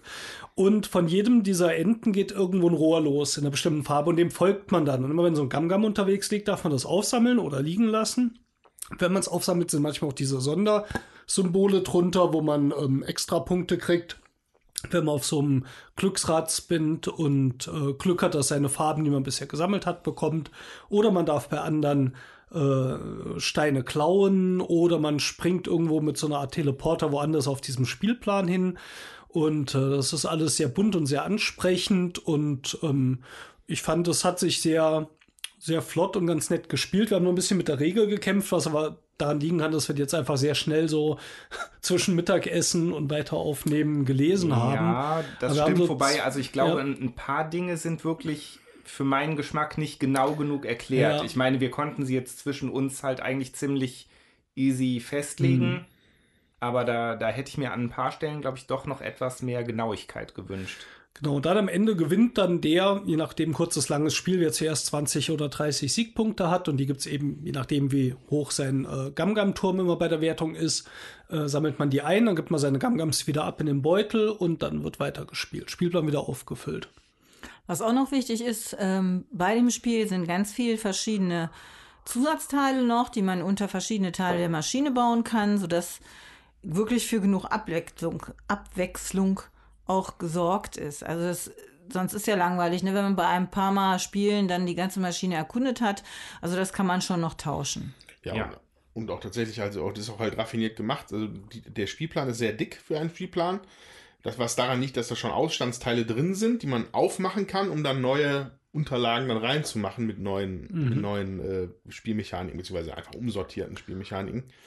Äh, das finde ich, finde ich eine coole Idee, dass man, dass man diesen Spielplan da quasi so quasi für jedes Spiel sehr neu gestalten kann. Ja. Das heißt also auch am Anfang, also wo man diese Zahl auswählt, das ist so ein Schieberegler, sage ich mal, mit einem verdeckten Loch und dann kann man diese fünf Farben auswählen, dann nimmt, hebt man das hoch und sieht dann die Zahl drunter. Das wäre dann, je nachdem welche Scheibe man hat, sind die Farben dann in einer anderen Reihenfolge, wobei es mich schon überfordert hat, mir die fünf Farben dort in der Reihenfolge zu merken. Ich weiß nicht, wie oft ich es auswendig gelernt habe und dann denkst du, ah, jetzt lege ich Schalter 4 um. Und dann deckst du die drei auf und denkst, das kann nicht wahr sein. Das, das muss ich gerade geändert haben. Ich glaube, der Andreas hat zwischendurch mal im Spiel hier ausgetauscht, oder? Ja, ja. Unbesehen. Ja, ja. Aber, aber ich habe mich selber damit verwirrt, weil ich habe es auch nicht hingekriegt. Ähm, was, was doch, was ich eine, eine, eine kleine Sache, die ich noch cool finde, eine von diesen Spezialsachen darauf ist ein Förderband. Das ist, äh, ist auch auf dem Spielplan eingezeichnet und darüber kommt ist aber so, so, so, so, ein, Abdeckung. so, so eine Abdeckung draufgestülpt, die man wirklich ver verankern kann in dem, in dem Brett. Und da werden halt mehrere Gum-Gum-Sachen drunter geschoben. Und wenn man die Aktion auslöst, dann darf man zwei nachschieben und dann ploppen unten halt zwei raus, die du dann nehmen darfst. So, und das, wenn das ein, zwei Mal passiert ist, dann, wenn man da natürlich auch memorymäßig aufpasst, weiß man, in welcher Reihenfolge da jetzt was noch kommen kann. Äh, Finde ich eigentlich ganz raffiniert gemacht. Ja. Und, und das Ganze kommt so alles in so einer, so einer relativ bunten Steampunk-Optik. So. Ich finde, das macht, also das, so, das, die vermitteln mir schon das Gefühl von so einer Maschine. Allein schon diesen Regler finde ich cool. Also man, man ist als Spieler die ganze Zeit da an diesen Ding am Hin und Her rattern und also man Ja. treibt damit die Maschine quasi an, so im übertragenen Sinne. Äh, also da, ich finde ich das, das, das reine Design von dem äh, vom Material finde ich super eigentlich. Kann man nicht anders sagen. Ja, das sehe ich genauso und ich muss sagen, ich fand auch eigentlich das Spiel sehr spaßig. Das ist das Wichtigste, Ähm, weil es ja deins. Genau. Und ich muss sagen, also bei mir ist es ja jetzt wirklich ein absoluter Ersteindruck, aber ich glaube, dass der Glücksfaktor vielleicht gar nicht so super groß ist, denn ich finde, der Memory-Faktor ist eigentlich sehr groß. Wer in der Ja. Lage ist, sich viel zu merken, der wird bei dem Spiel auch mehr Erfolg haben, als der, der sich wenig merken kann. Also ich muss sagen, ich glaube, ich hätte jetzt beim zweiten Mal spielen auch mehr Spaß, weil ich drauf wüsste, worauf es ankommt. Ja, also ähm, beim ersten Mal haben wir da so vor uns hingedaddelt. Ähm, jetzt, wenn ich beim zweiten Mal wüsste, dass ich mir Sachen merken muss, dann acht, also dann würde ich da halt auch mehr drauf achten. So, das äh, war jetzt beim ersten Mal ausprobieren gar nicht mehr so klar. Ja, der Glücksfaktor besteht eher darin, wenn der Spielplan leer ist, äh, werden dann diese Gamgams nachgezogen nach einer Wertung, sobald ein Spieler wertet. Äh, da kann es natürlich sein, dass jetzt mal eine schöne Strecke kommt, Ja. wo auch gerade der Schalter, den man ja, also man darf nicht zweimal hintereinander die gleiche Zahl wählen, wie der Spieler vorhin dran war, wo das dann auch frei ist. Aber ansonsten glaube ich auch, da kann man auch schon äh, einfach sich versuchen, auch unter diesen Gamgams die Symbole vielleicht zu merken. Insofern ist am Anfang schon der Glücksfaktor was höher, weil das muss man erstmal rausfinden. Am Anfang wählt man auch blind diese, diese Schalterauswahl, weil man muss ja erstmal lernen, welcher Schalter welche Zahl ist. Ja. Aber danach, glaube ich, äh, ja, wird das immer mehr Memory und merken und überlegen und vielleicht auch sehen, was es äh, an Möglichkeiten auf dem Plan gibt und weniger Glück. Ja. Und dazu finde ich, ist natürlich dann auch ein schönes Familienspiel, weil Kinder sich ja gewissermaßen eher diese äh, Sachen merken können ähm, und vielleicht nicht so viel Überblick haben über die Wege, die da abzulaufen sind.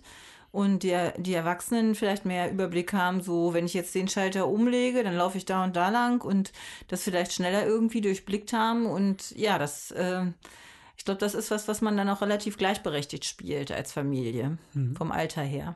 Ich werde hoffentlich bald davon berichten können. Ja, freuen wir uns auch.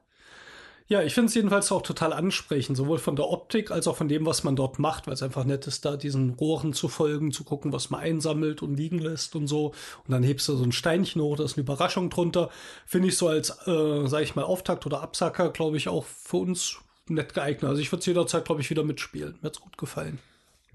Einen einzigen Kritikpunkt, den ich hier noch hätte. ähm, Oh ja. Die Spielermarker, äh, die sind schönes Material, sind so, so Zahnräder aus Holz, also, ne, Zahnräder nachempfunden, aber in den, äh, in den Tönen weiß, Braun, braun. dunkelweiß, hellbraun und braun im Endeffekt. Ja. Ich würde es ja. noch anders ausdrücken. Weiß, Holzfarben Natur, etwas dunkleres Holzfarben und dunkelbraun. So, Dunkle äh, das ist teilweise vielleicht nicht ganz so gut zu unterscheiden. Ähm, ich könnte mir vorstellen, dass sie vielleicht, weil das alles andere schon so bunt ist, dass sie dann hier vielleicht zu anderen Farben gegriffen haben oder ob das irgendwie. Wären ja auch Formen möglich gewesen. Es wären auch Formen Stimmt, möglich ja. gewesen. Ja.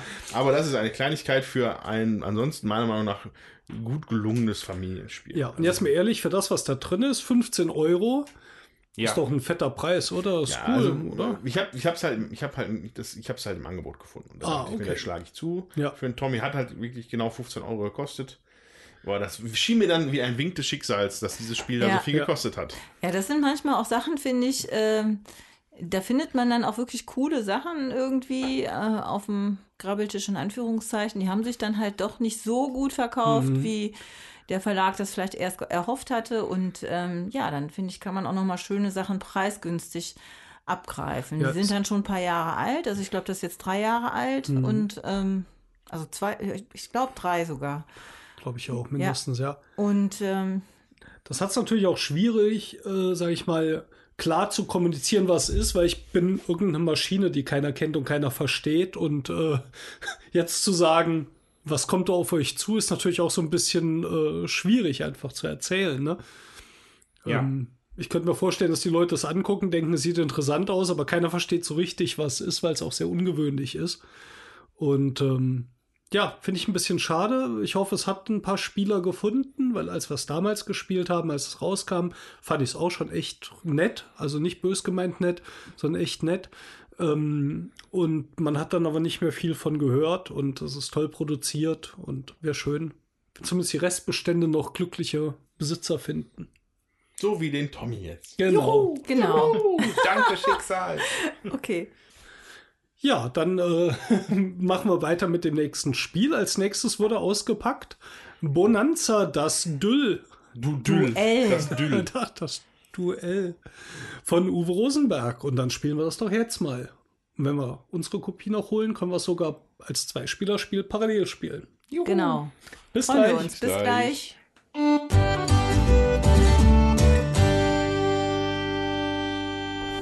So, wir haben für euch das äh, Wichtelgeschenk Bonanza, das Duell gespielt, Ja. das Andreas bekommen hat. Ja, schön. Andreas. Wie soll ich sagen? Uwe Rosenberg äh, enttäuscht auch hier nicht, also mich nicht.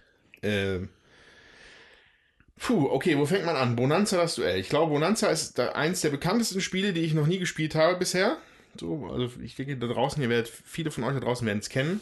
Äh, hier, Steffen Jutta sind ja auch sehr vertraut damit, mit dem Original. Tommy Ich habe es auch schon auch schon. gespielt, ja. ja. Also war das halt komplett neu für mich und deswegen hatten wir, als wir die Regeln durchgelesen, habe ich erstmal gar nichts verstanden.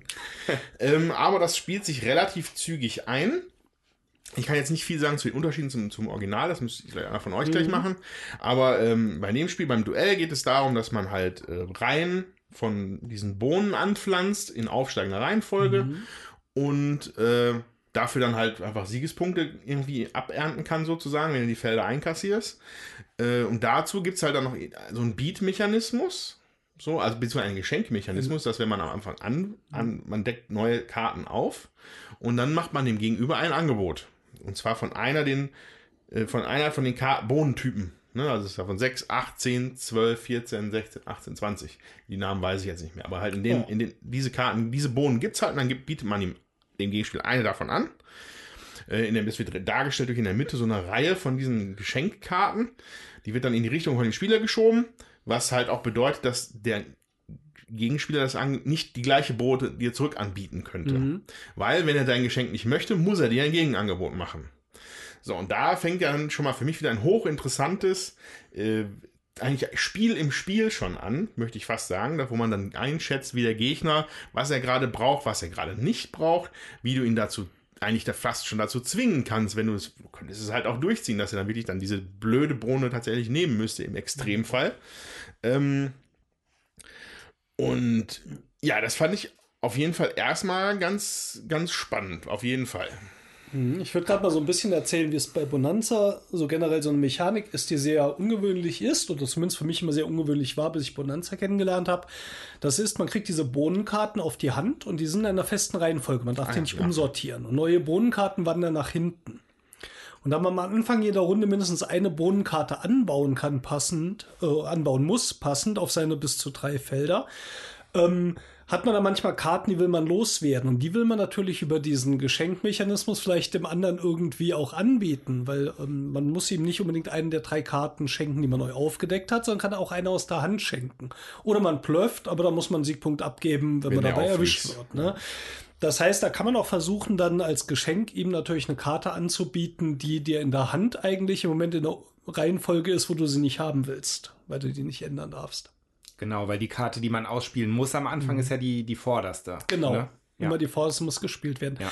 Jetzt haben die unterschiedlichen Bohnenkarten Werte drauf, äh, wie viel Bohnenkarten man haben muss, um wie viele Siegpunkte zu bekommen. Da steht dann zum Beispiel für vier dieser Bohnenart kriegst du einen Siegpunkt, für sechs kriegst du zwei, für sieben kriegst du drei Siegpunkte und so weiter. Das ist eigentlich wie im alten Bonanza. Im alten Bonanza waren das aber immer die gleichen Bohnenarten. Ne? Da gab es keine gemischten. Hier ist es jetzt so, dass man auf die Bohnenfelder ähm, immer eine Kategorie höher auch anlegen darf, aber nicht niedriger. Also ich kann so 10er Bohnenkarten sammeln, dann eine 12er dranlegen und dann eine 14er, was die Reihe länger macht, aber dieser Faktor für die Siegpunkte mit der Zeit immer schlechter wird, weil die höheren Bohnenkarten weniger wert sind, weil es die häufiger gibt. Ja, und die niedrigen Bohnenkarten ist ähnlich wie im alten Bonanza, so eine Achterkarte, ähm, die gibt halt für zwei Karten schon zwei Siegpunkte und für drei drei und das ist das Maximum, während man von den hohen Karten halt relativ viele sammeln muss, um auf solche Werte zu kommen. Und das hält sich halt echt schön die Waage dadurch, dass du halt natürlich auch mehr sammeln kannst, wenn du immer höher gehst. Aber es ist halt wie so ein Tarieren, wie, wie weit lohnt sich das noch? Wo dann aber natürlich noch ein weiterer Faktor reinkommt, und zwar sind das die Bonuskarten, also Oh ja. Bonus mit H. ähm, das sind Karten, die du noch zusätzlich auf der Hand hast, die dir auch einen Taler bringen, also einen Siegespunkt, plus noch ein bisschen Kleingeld, also für also für ein Hundertstel, also in Ja. Ein Taler sind Gibt nochmal 100 Teilsiegpunkte Pfennige sozusagen, oder Schillinge oder was das war. Groschen, Groschen. Groschen. Genau, und also Teilsiegpunkte geben die. Deswegen kam dann nachher so interessante Ergebnisse raus wie 23 Taler 40 und so. Fand ich auch schon mal lustig, aber halt diese Bonuskarten, auf denen sind äh, Reihenfolgen von Karten angegeben, aber nicht von spezifischen Karten, sondern nur eine Abfolge von Karten, sagen wir mal so. Also dann auf dieser einen Bonuskarte wird dann zum Beispiel stehen, du kriegst so und so viele Punkte. Also wenn du schaffst, äh, drei verschiedene Sorten zu haben, in der Reihenfolge 1, 1, 2. Also einmal eine Bohne, nochmal eine andere Bohne und dann zwei, nochmal zwei gleiche. Dann könntest du diese Bonuskarte werten.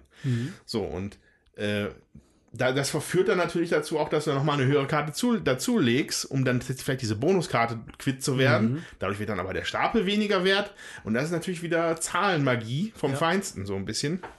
Oder man bietet natürlich wieder da auch wieder eine Karte dem Gegenüber an, wo er hofft, dass er die anlegen wird, damit du Ja, deine Bonuskarte Genau, weil man kann es halt auch beim kannst, Gegner mit, mit, Genau. mitwerten. ja. Ja, die Bonuskarten kann man also jederzeit zücken und sagen, jetzt liegen hier gerade genau die Karten in dieser Kombination aus. Also kriege ich diese Bonuskarte, die ein Siegpunkt plus Groschen ist und äh, schnappt die sich. Das macht es für mich auch nochmal deutlich anders als Bonanza, obwohl es im Kern sich ähnlich anfühlt mit dem Anbauen und so, aber dadurch, dass man jetzt aufsteigend anlegt, die Bonuskarten, die Geschenke dazwischen, wobei Geschenk gab's, es gibt auch eine Art, meine ich beim alten Bonanza, man gibt eine Karte weiter, das gab's Ja, auch. ja. Ähm, aber nicht auf diesen, äh, ich biete dir was an, dann wieder du mir und so weiter. Ähm, das heißt, das ist schon anders. Ich fand's in Erinnerung, wir haben jetzt Bonanza schon länger nicht mehr gespielt. Sicher schon ein paar Jährchen her. Ähm, gefiel es mir auf jeden Fall mindestens genauso gut. Ich finde es vielleicht sogar, ich muss mal im Vergleich spielen, einen Ticken besser, weil es mir noch ein bisschen taktischer vorkommt. Ich meine, das alte war ja schon nicht ohne, aber mit diesem Anbieten, was der andere jetzt nehmen kann und wo man plöffen kann und so, es bringt tatsächlich noch mal so eine ein, zwei Ebenen mehr rein, zusammen mit diesem Aufsteigenden und die Siegpunkte werden weniger pro Bohne. Also ich fand es schon auf ziemlich, ziemlich gut. Das war schon echt toll. Ja, also ähm, das äh, normale Bonanza kann man erst ab drei Spieler spielen. Und es gibt, meine ich, da auch Geschenke und äh, da kann man sich überlegen, ob man die annimmt oder ablehnt Genau. oder so. Irgendwie so war das. Ähm, und wenn keiner das Geschenk haben will von den anderen, dann muss man das halt selber verbauen. Mhm. So, also Bisschen unflexibler, so Ja, ein ja. bisschen unspannender, ja. ja, aber halt mit mehreren kann das natürlich eher möglich sein, dass einer auch die Karte dir abnimmt, ne? Ja. Auf der Rückseite der Schachtel steht ja auch, glaube ich, bei ähm, Anfänger Komplexität. bis Experte in der 5-Punkte-Wertung. Familie Experte, vier Punkte, also auf der, auf der Skala von 1 bis 5 zum Experten Ja. ist es auf einer 4. Genau, und 5 bei Und Strategie. 5 bei Strategie, also quasi keinerlei Glück. Naja, würde ich jetzt nicht unterstreichen, aber man kann schon Ja. viel dran arbeiten. Ja. Also wenn man ist ja ein bisschen auch davon abhängig, was man aufdeckt Mhm. zum Anbauen, dann kannst du es halt noch beeinflussen, aber nicht hundertprozentig. Ja. Ähm, aber das muss ja auch nicht sein. So ein bisschen, ein bisschen ist auch dann die freut man sich Entscheidung, welches Feld mache ich halt leer Genau. und Ist ja auch werte dann. Das interessante kannst du ja Entscheidung, tun. Äh, Das machst du ja sowieso relativ häufig in dem Spiel, was abbauen und werten. Ne? Also ich denke, es ist auf jeden Fall nicht ganz ungerechtfertigt und ich finde auch genau wie Andreas schon meinte, am Anfang dachte ich, mein Kopf explodiert, als ich diese ganzen Regeln gehört habe, aber eigentlich kommt man ziemlich gut rein, finde ich, in das Spiel. Ja, also, also wirklich toll. Also von Amigo, die haben es gemacht. Äh, mit Uwe Rosenberg zusammen. Halt so eine, das ist diese, die Dings sind auch so groß, ne? Hier diese, diese Wizard und so, diese kleinen Kartenspiele von Amigo in der kleinen So ein Box. bisschen dicker Da hier ist das, aber, ne? da ist aber, da geht richtig was ab hier in der kleinen Box. Ähm, ich sag mal, thematisch ist das jetzt so, ist jetzt für mich persönlich ein bisschen zu vernachlässigen. Also, ich habe jetzt einmal geschmunzelt über Bonus mit H, aber das war's. und, die, und jetzt diese Bohnengrafiken. Ich habe mich nur gewundert, dass das immer zwei, eine, eine männliche Bohne und eine weibliche Bohne sind, die sich streiten. Fand ich immer ganz witzig. Aber ähm, das Spiel besticht halt absolut durch die Mechaniken und durch das, was da so abgeht. Und das ist halt wirklich cool. Ja, in diesem normalen äh, Bonanza, da ist halt, da sind die Bohnen eben auch gezeichnet, auch die Gartenbohnen, die Augenbohnen, da ist halt immer nur eine Bohne drauf. Mhm. Ähm, und ich glaube, damit man es eben auch auseinanderhalten kann, sind Ja, hier da Duell. Duell heißt. Duell, genau. Duell. Zwei Bohnen gegeneinander. Das ist es, genau. Deswegen sind zwei Bohnen drauf. Ja, die, die eine piekt dann die andere in den Popo oder haut ihm, eine blaue, haut, haut ihm ein blaues Auge und so. Ist halt, ist halt Kinderspiel, ne? ja. Aber ist halt so, so, so Ich glaube, ab Schmunzelhumor, 12, so. oder? Ab zwölf Jahre. zwölf. Ja. Und ich finde das, ja, Ja, es ist schon ist strategisch. Ganz schnell, ne? Wir haben jetzt auch sicher eine Dreiviertelstunde, die draufsteht, gebraucht. Und Ja. wir haben jetzt, wir waren kurz vorm Ende, haben da jetzt zeitgleich aufgehört. Wir haben zwei Partien parallel laufen lassen, weil wir zu viert hier sind und wir hatten ja zwei Päckchen. Ähm, ja, das dau dauert auch schon ein bisschen. Da muss man halt, ja, wirklich diese, diese ungewöhnliche Denke irgendwo verinnerlichen, diesen ungewöhnlichen Spielablauf. Ich glaube, für kleinere Kinder ist das echt äh, zu schwierig. Ja. Ja. Auch für größere Kinder wie mich war das erst nicht einfach. Äh, ja, also ga, ganz toll. Ich freue mich riesig. Das ist ein wunderbares Wichtelgeschenk geworden. Danke. Bitte, gerne.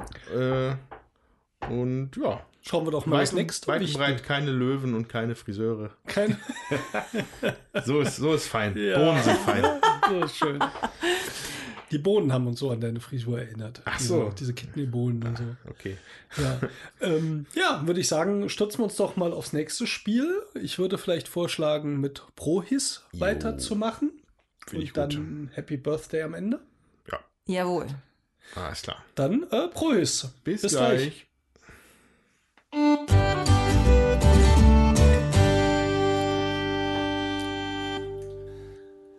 Ja, da sind wir wieder. Äh, Wir haben Prohis gewichtelt und gespielt von Marc Brunnenkant. Das ist ein relativ einfaches äh, Bluffspiel. Das funktioniert folgendermaßen. Es gibt äh, einen Stapel von äh, Waren, und zwar legale Waren, 1000 Dollar wert, und illegale Waren mit einem Wert von 4000 Dollar. Ich glaube, die Verteilung war eher mehr illegale, ne? Als legale. Nee, mehr oder? legale. Deutlich mehr Mehr legale. Deutlich mehr legale. Mehr legale. Hoch, kam mir gar nicht so vor. Ähm, und zusätzlich hat man auch in diesem Stapel noch, ähm, sag ich mal, Polizisten. Von denen hat man auch welche auf der Hand. Die gibt es in verschiedenen Stufen, nämlich welche, die eine, zwei oder drei Karten beim Gegner aufdecken dürfen. Wenn man am Zug ist, kann man entweder ein bis zwei Karten aus der Mitte nachziehen, aus einer Auslage oder dem Nachziehstapel, oder man schickt einen Konvoi von zwei bis vier LKWs los. Dazu nimmt man einfach Karten aus der Hand. Das können illegale Waren, legale Waren oder eben auch Polizisten sein, die man bei dem Konvoi mitschickt. Und dann kann reihum, das ist in der Spielregel so ein bisschen schwammig, äh, also wer den höchsten Kommissar legt, kann kontrollieren oder wer halt am schnellsten gelegt hat, wenn es Gleichstand, Gleichstand ja. ist. Ja. Ähm, ja, und dann äh, habe ich zum Beispiel, keine Ahnung, lege ich drei Karten hin äh, und jemand anderes kontrolliert, dann kann ich noch aus meiner Hand äh, eine ne Bestechungsgeld machen, wenn ich das versuchen möchte.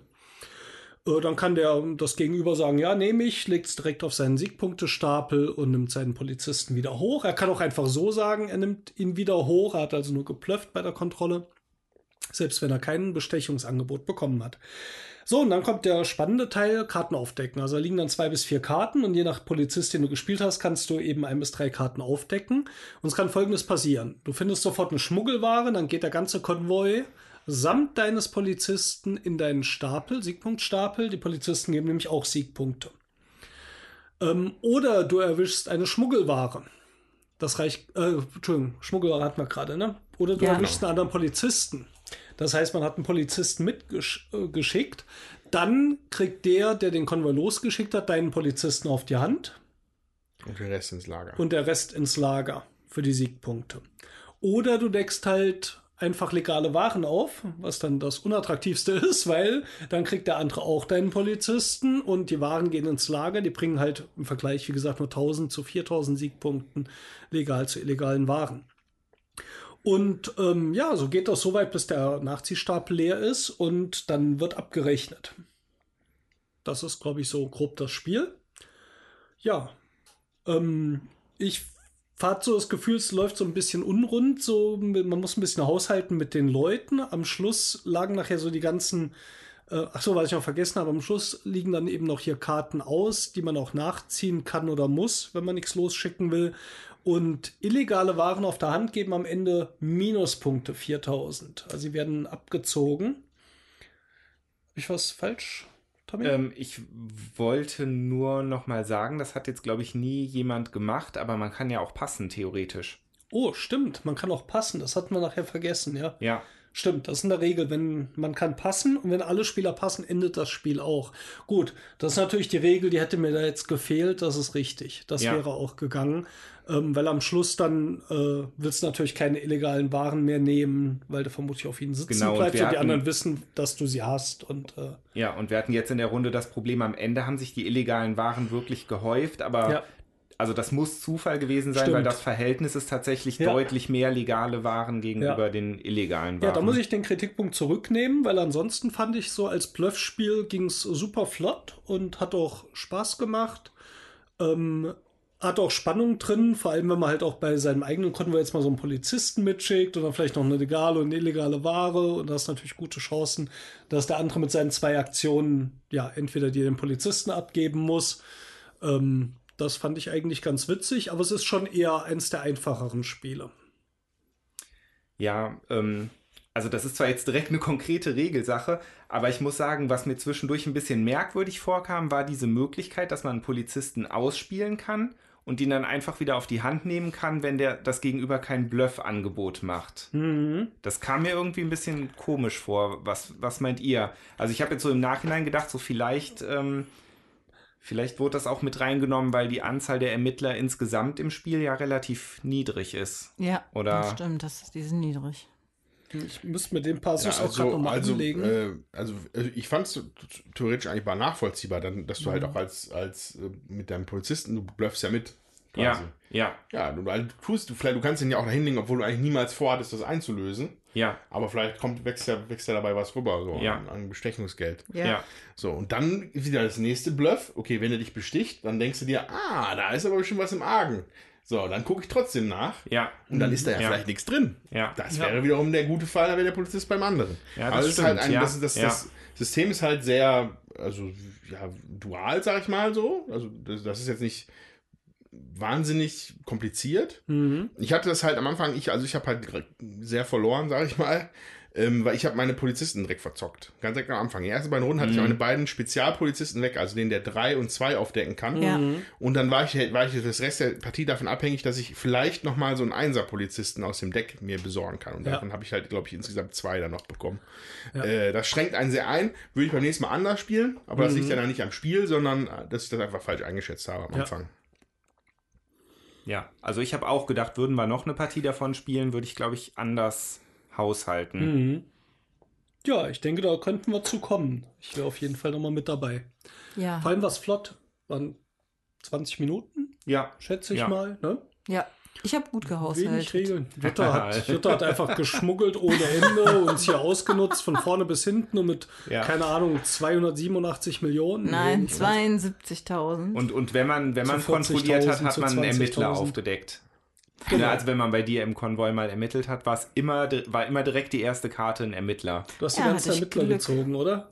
Ich habe viele Ermittler gezogen, ja.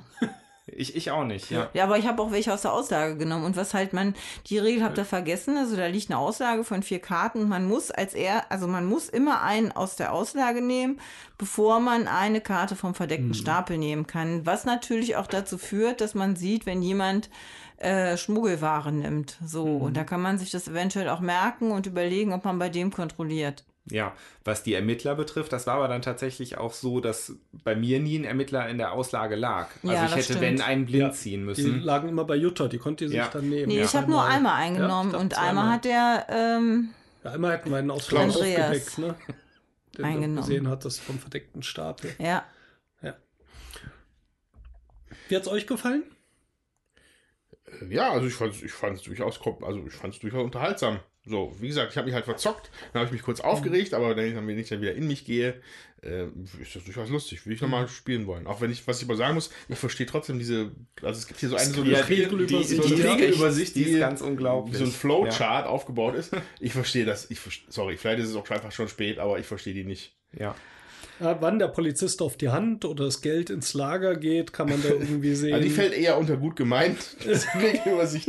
Ja, die müssen wir tatsächlich zeigen. Das können wir vielleicht gleich im Video machen. Ähm, eine, eine sehr interessante Karte. Hilfekarte. Ja. Also ich, ich fand das Spiel so jetzt nett und fluffig, muss ich sagen. Ich würde es halt tatsächlich gerne noch mal ein paar Partien spielen, weil ich, also ich kann mir jetzt noch keinen, noch nicht wirklich einen Eindruck Ja. äh, haben, ob man da halt noch mehr eine Taktik entwickeln kann. Mhm. Das war jetzt alles noch so ein bisschen, hm, gucken wir mal, was, ich, was ich halt so gespielt habe. ja. Es drängt sich auch gleich ein bisschen der Vergleich zu Sheriff of Nottingham. Ja, ist Hab ich richtig. auch Habe ich dran auch gedacht, gedacht. Ja. Was noch ein bisschen mehr von dem Rollenspielaspekt lebt, mit, äh, also dadurch, dass man so versteckt diese ein Täschchen dann zum Sheriff legt und der nochmal sagt, hier, dich lasse ich mal durch bei dir, hm, Ja. wollen wir mal drüber reden Ja. und so. Das lädt noch ein bisschen mehr ein zu diesem Bestechen und so. Ja, Hm, das stimmt. Ähm, ja. Das fehlt hier ein bisschen. Hier ist es mehr sch- spielmechanisch. Flott runter, allerdings ist Sheriff of Nottingham jetzt auch sicher mindestens doppelt so lang. ja. Ja, und ist auch äh, aufwendiger und bestimmt auch doppelt so teuer. Ja, das sicher auch. Ja.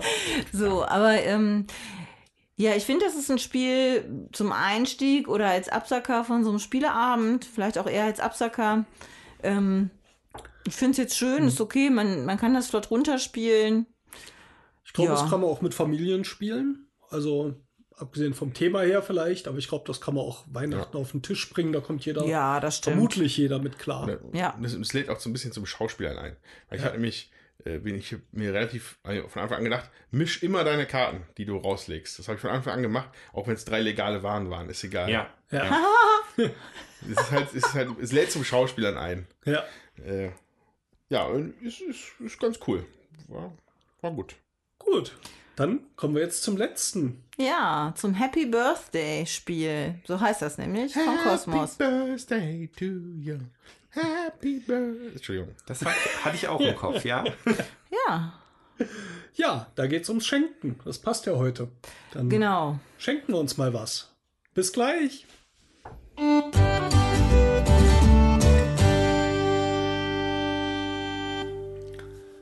Ja. Ja, wir Happy. haben Happy Birthday happy. gespielt.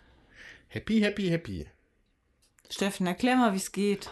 Ja, Happy Birthday. Ähm, es gibt da eben einen riesigen Stapel voll Bildern und äh, Sätzen. Das sind alles Geschenke, wie zum Beispiel tägliche Hypnosesitzungen, ein Voodoo-Schnellkurs, an einer mysteriösen Zeremonie teilnehmen oder zwei Wochen Offroad Einrad fahren oder die Mona Lisa in dein Wohnzimmer.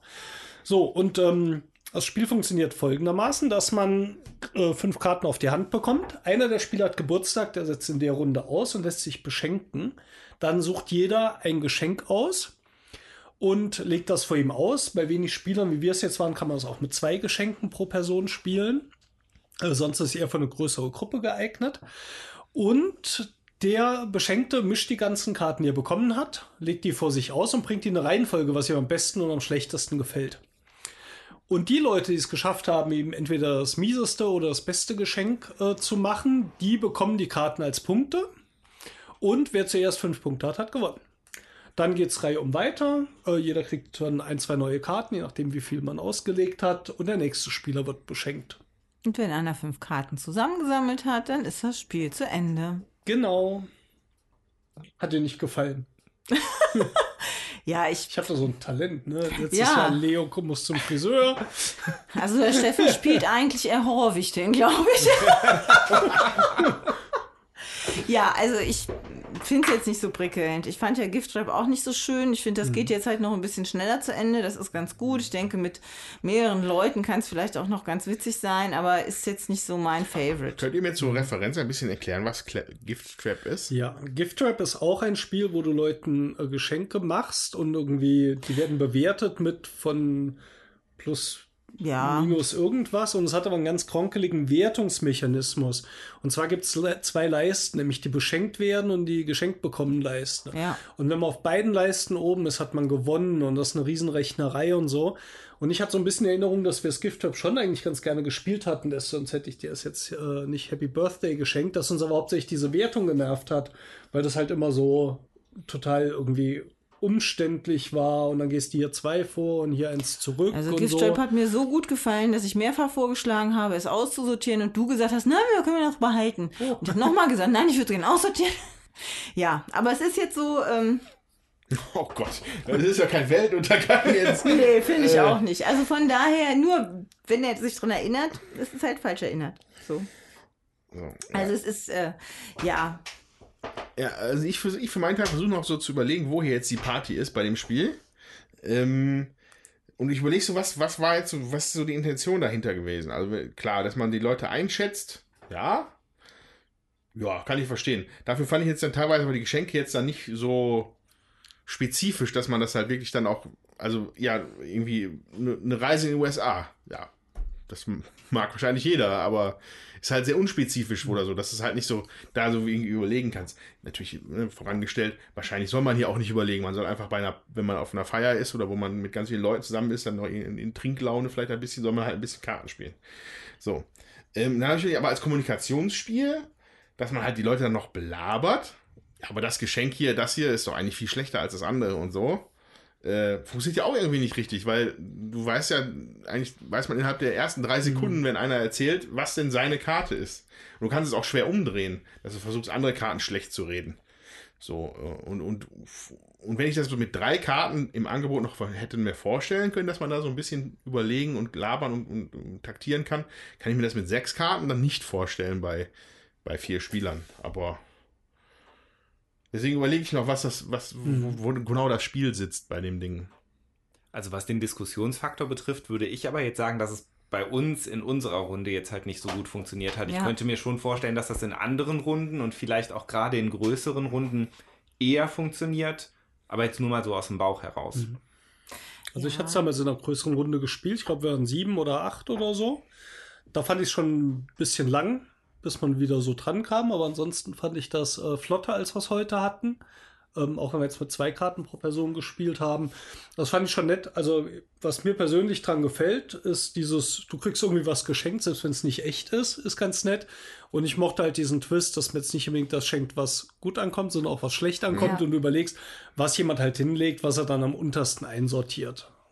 Oder halt als höchstes. Ja, Ne? also ich muss sagen, das hat mir auch echt gut gefallen so. Also zum Beispiel hier in sechs Wochen gute Laune Kurs zu verschenken oder ein Dixie-Klo für einen Vorgarten. Also da, Ja, es wurde also, also, auf also, also, am Tisch also, geschmunzelt. also das, muss finde ich, das finde ich schon Fall. cool, aber ähm, ich hatte häufiger auf jeden Fall auch Karten auf der Hand, wo ich halt, also im Idealfall versucht man natürlich immer eine tolle Karte und eine miese Schlechte. Karte wegzugeben, in der Ja. Hoffnung, dass man zwei Punkte Kriegt. ähm, kriegt, hatte ich also meinem Empfinden nach sehr selten die Möglichkeit und ich bin ein bisschen traurig, weil ich am schlechtesten abgeschnitten Du habe. hast, weil, du hast, den, du hast auch nicht den Sumo-Kurs, hast du auch nicht genommen. Ja, da, ja, der war aber, da, das war auch wieder sehr schwierig. Also da waren Ja. wirklich, da waren drei Karten drin, die ich halt weit oben. Gesehen. Witzig fand ich noch eine Spielsituation, Gesehen. eigentlich kompletter Zusammenbruch aller Strategien, als wir versucht haben, Jutta zu beschenken und alle haben nur geguckt nach Sachen, die sie wirklich absolut nicht mag.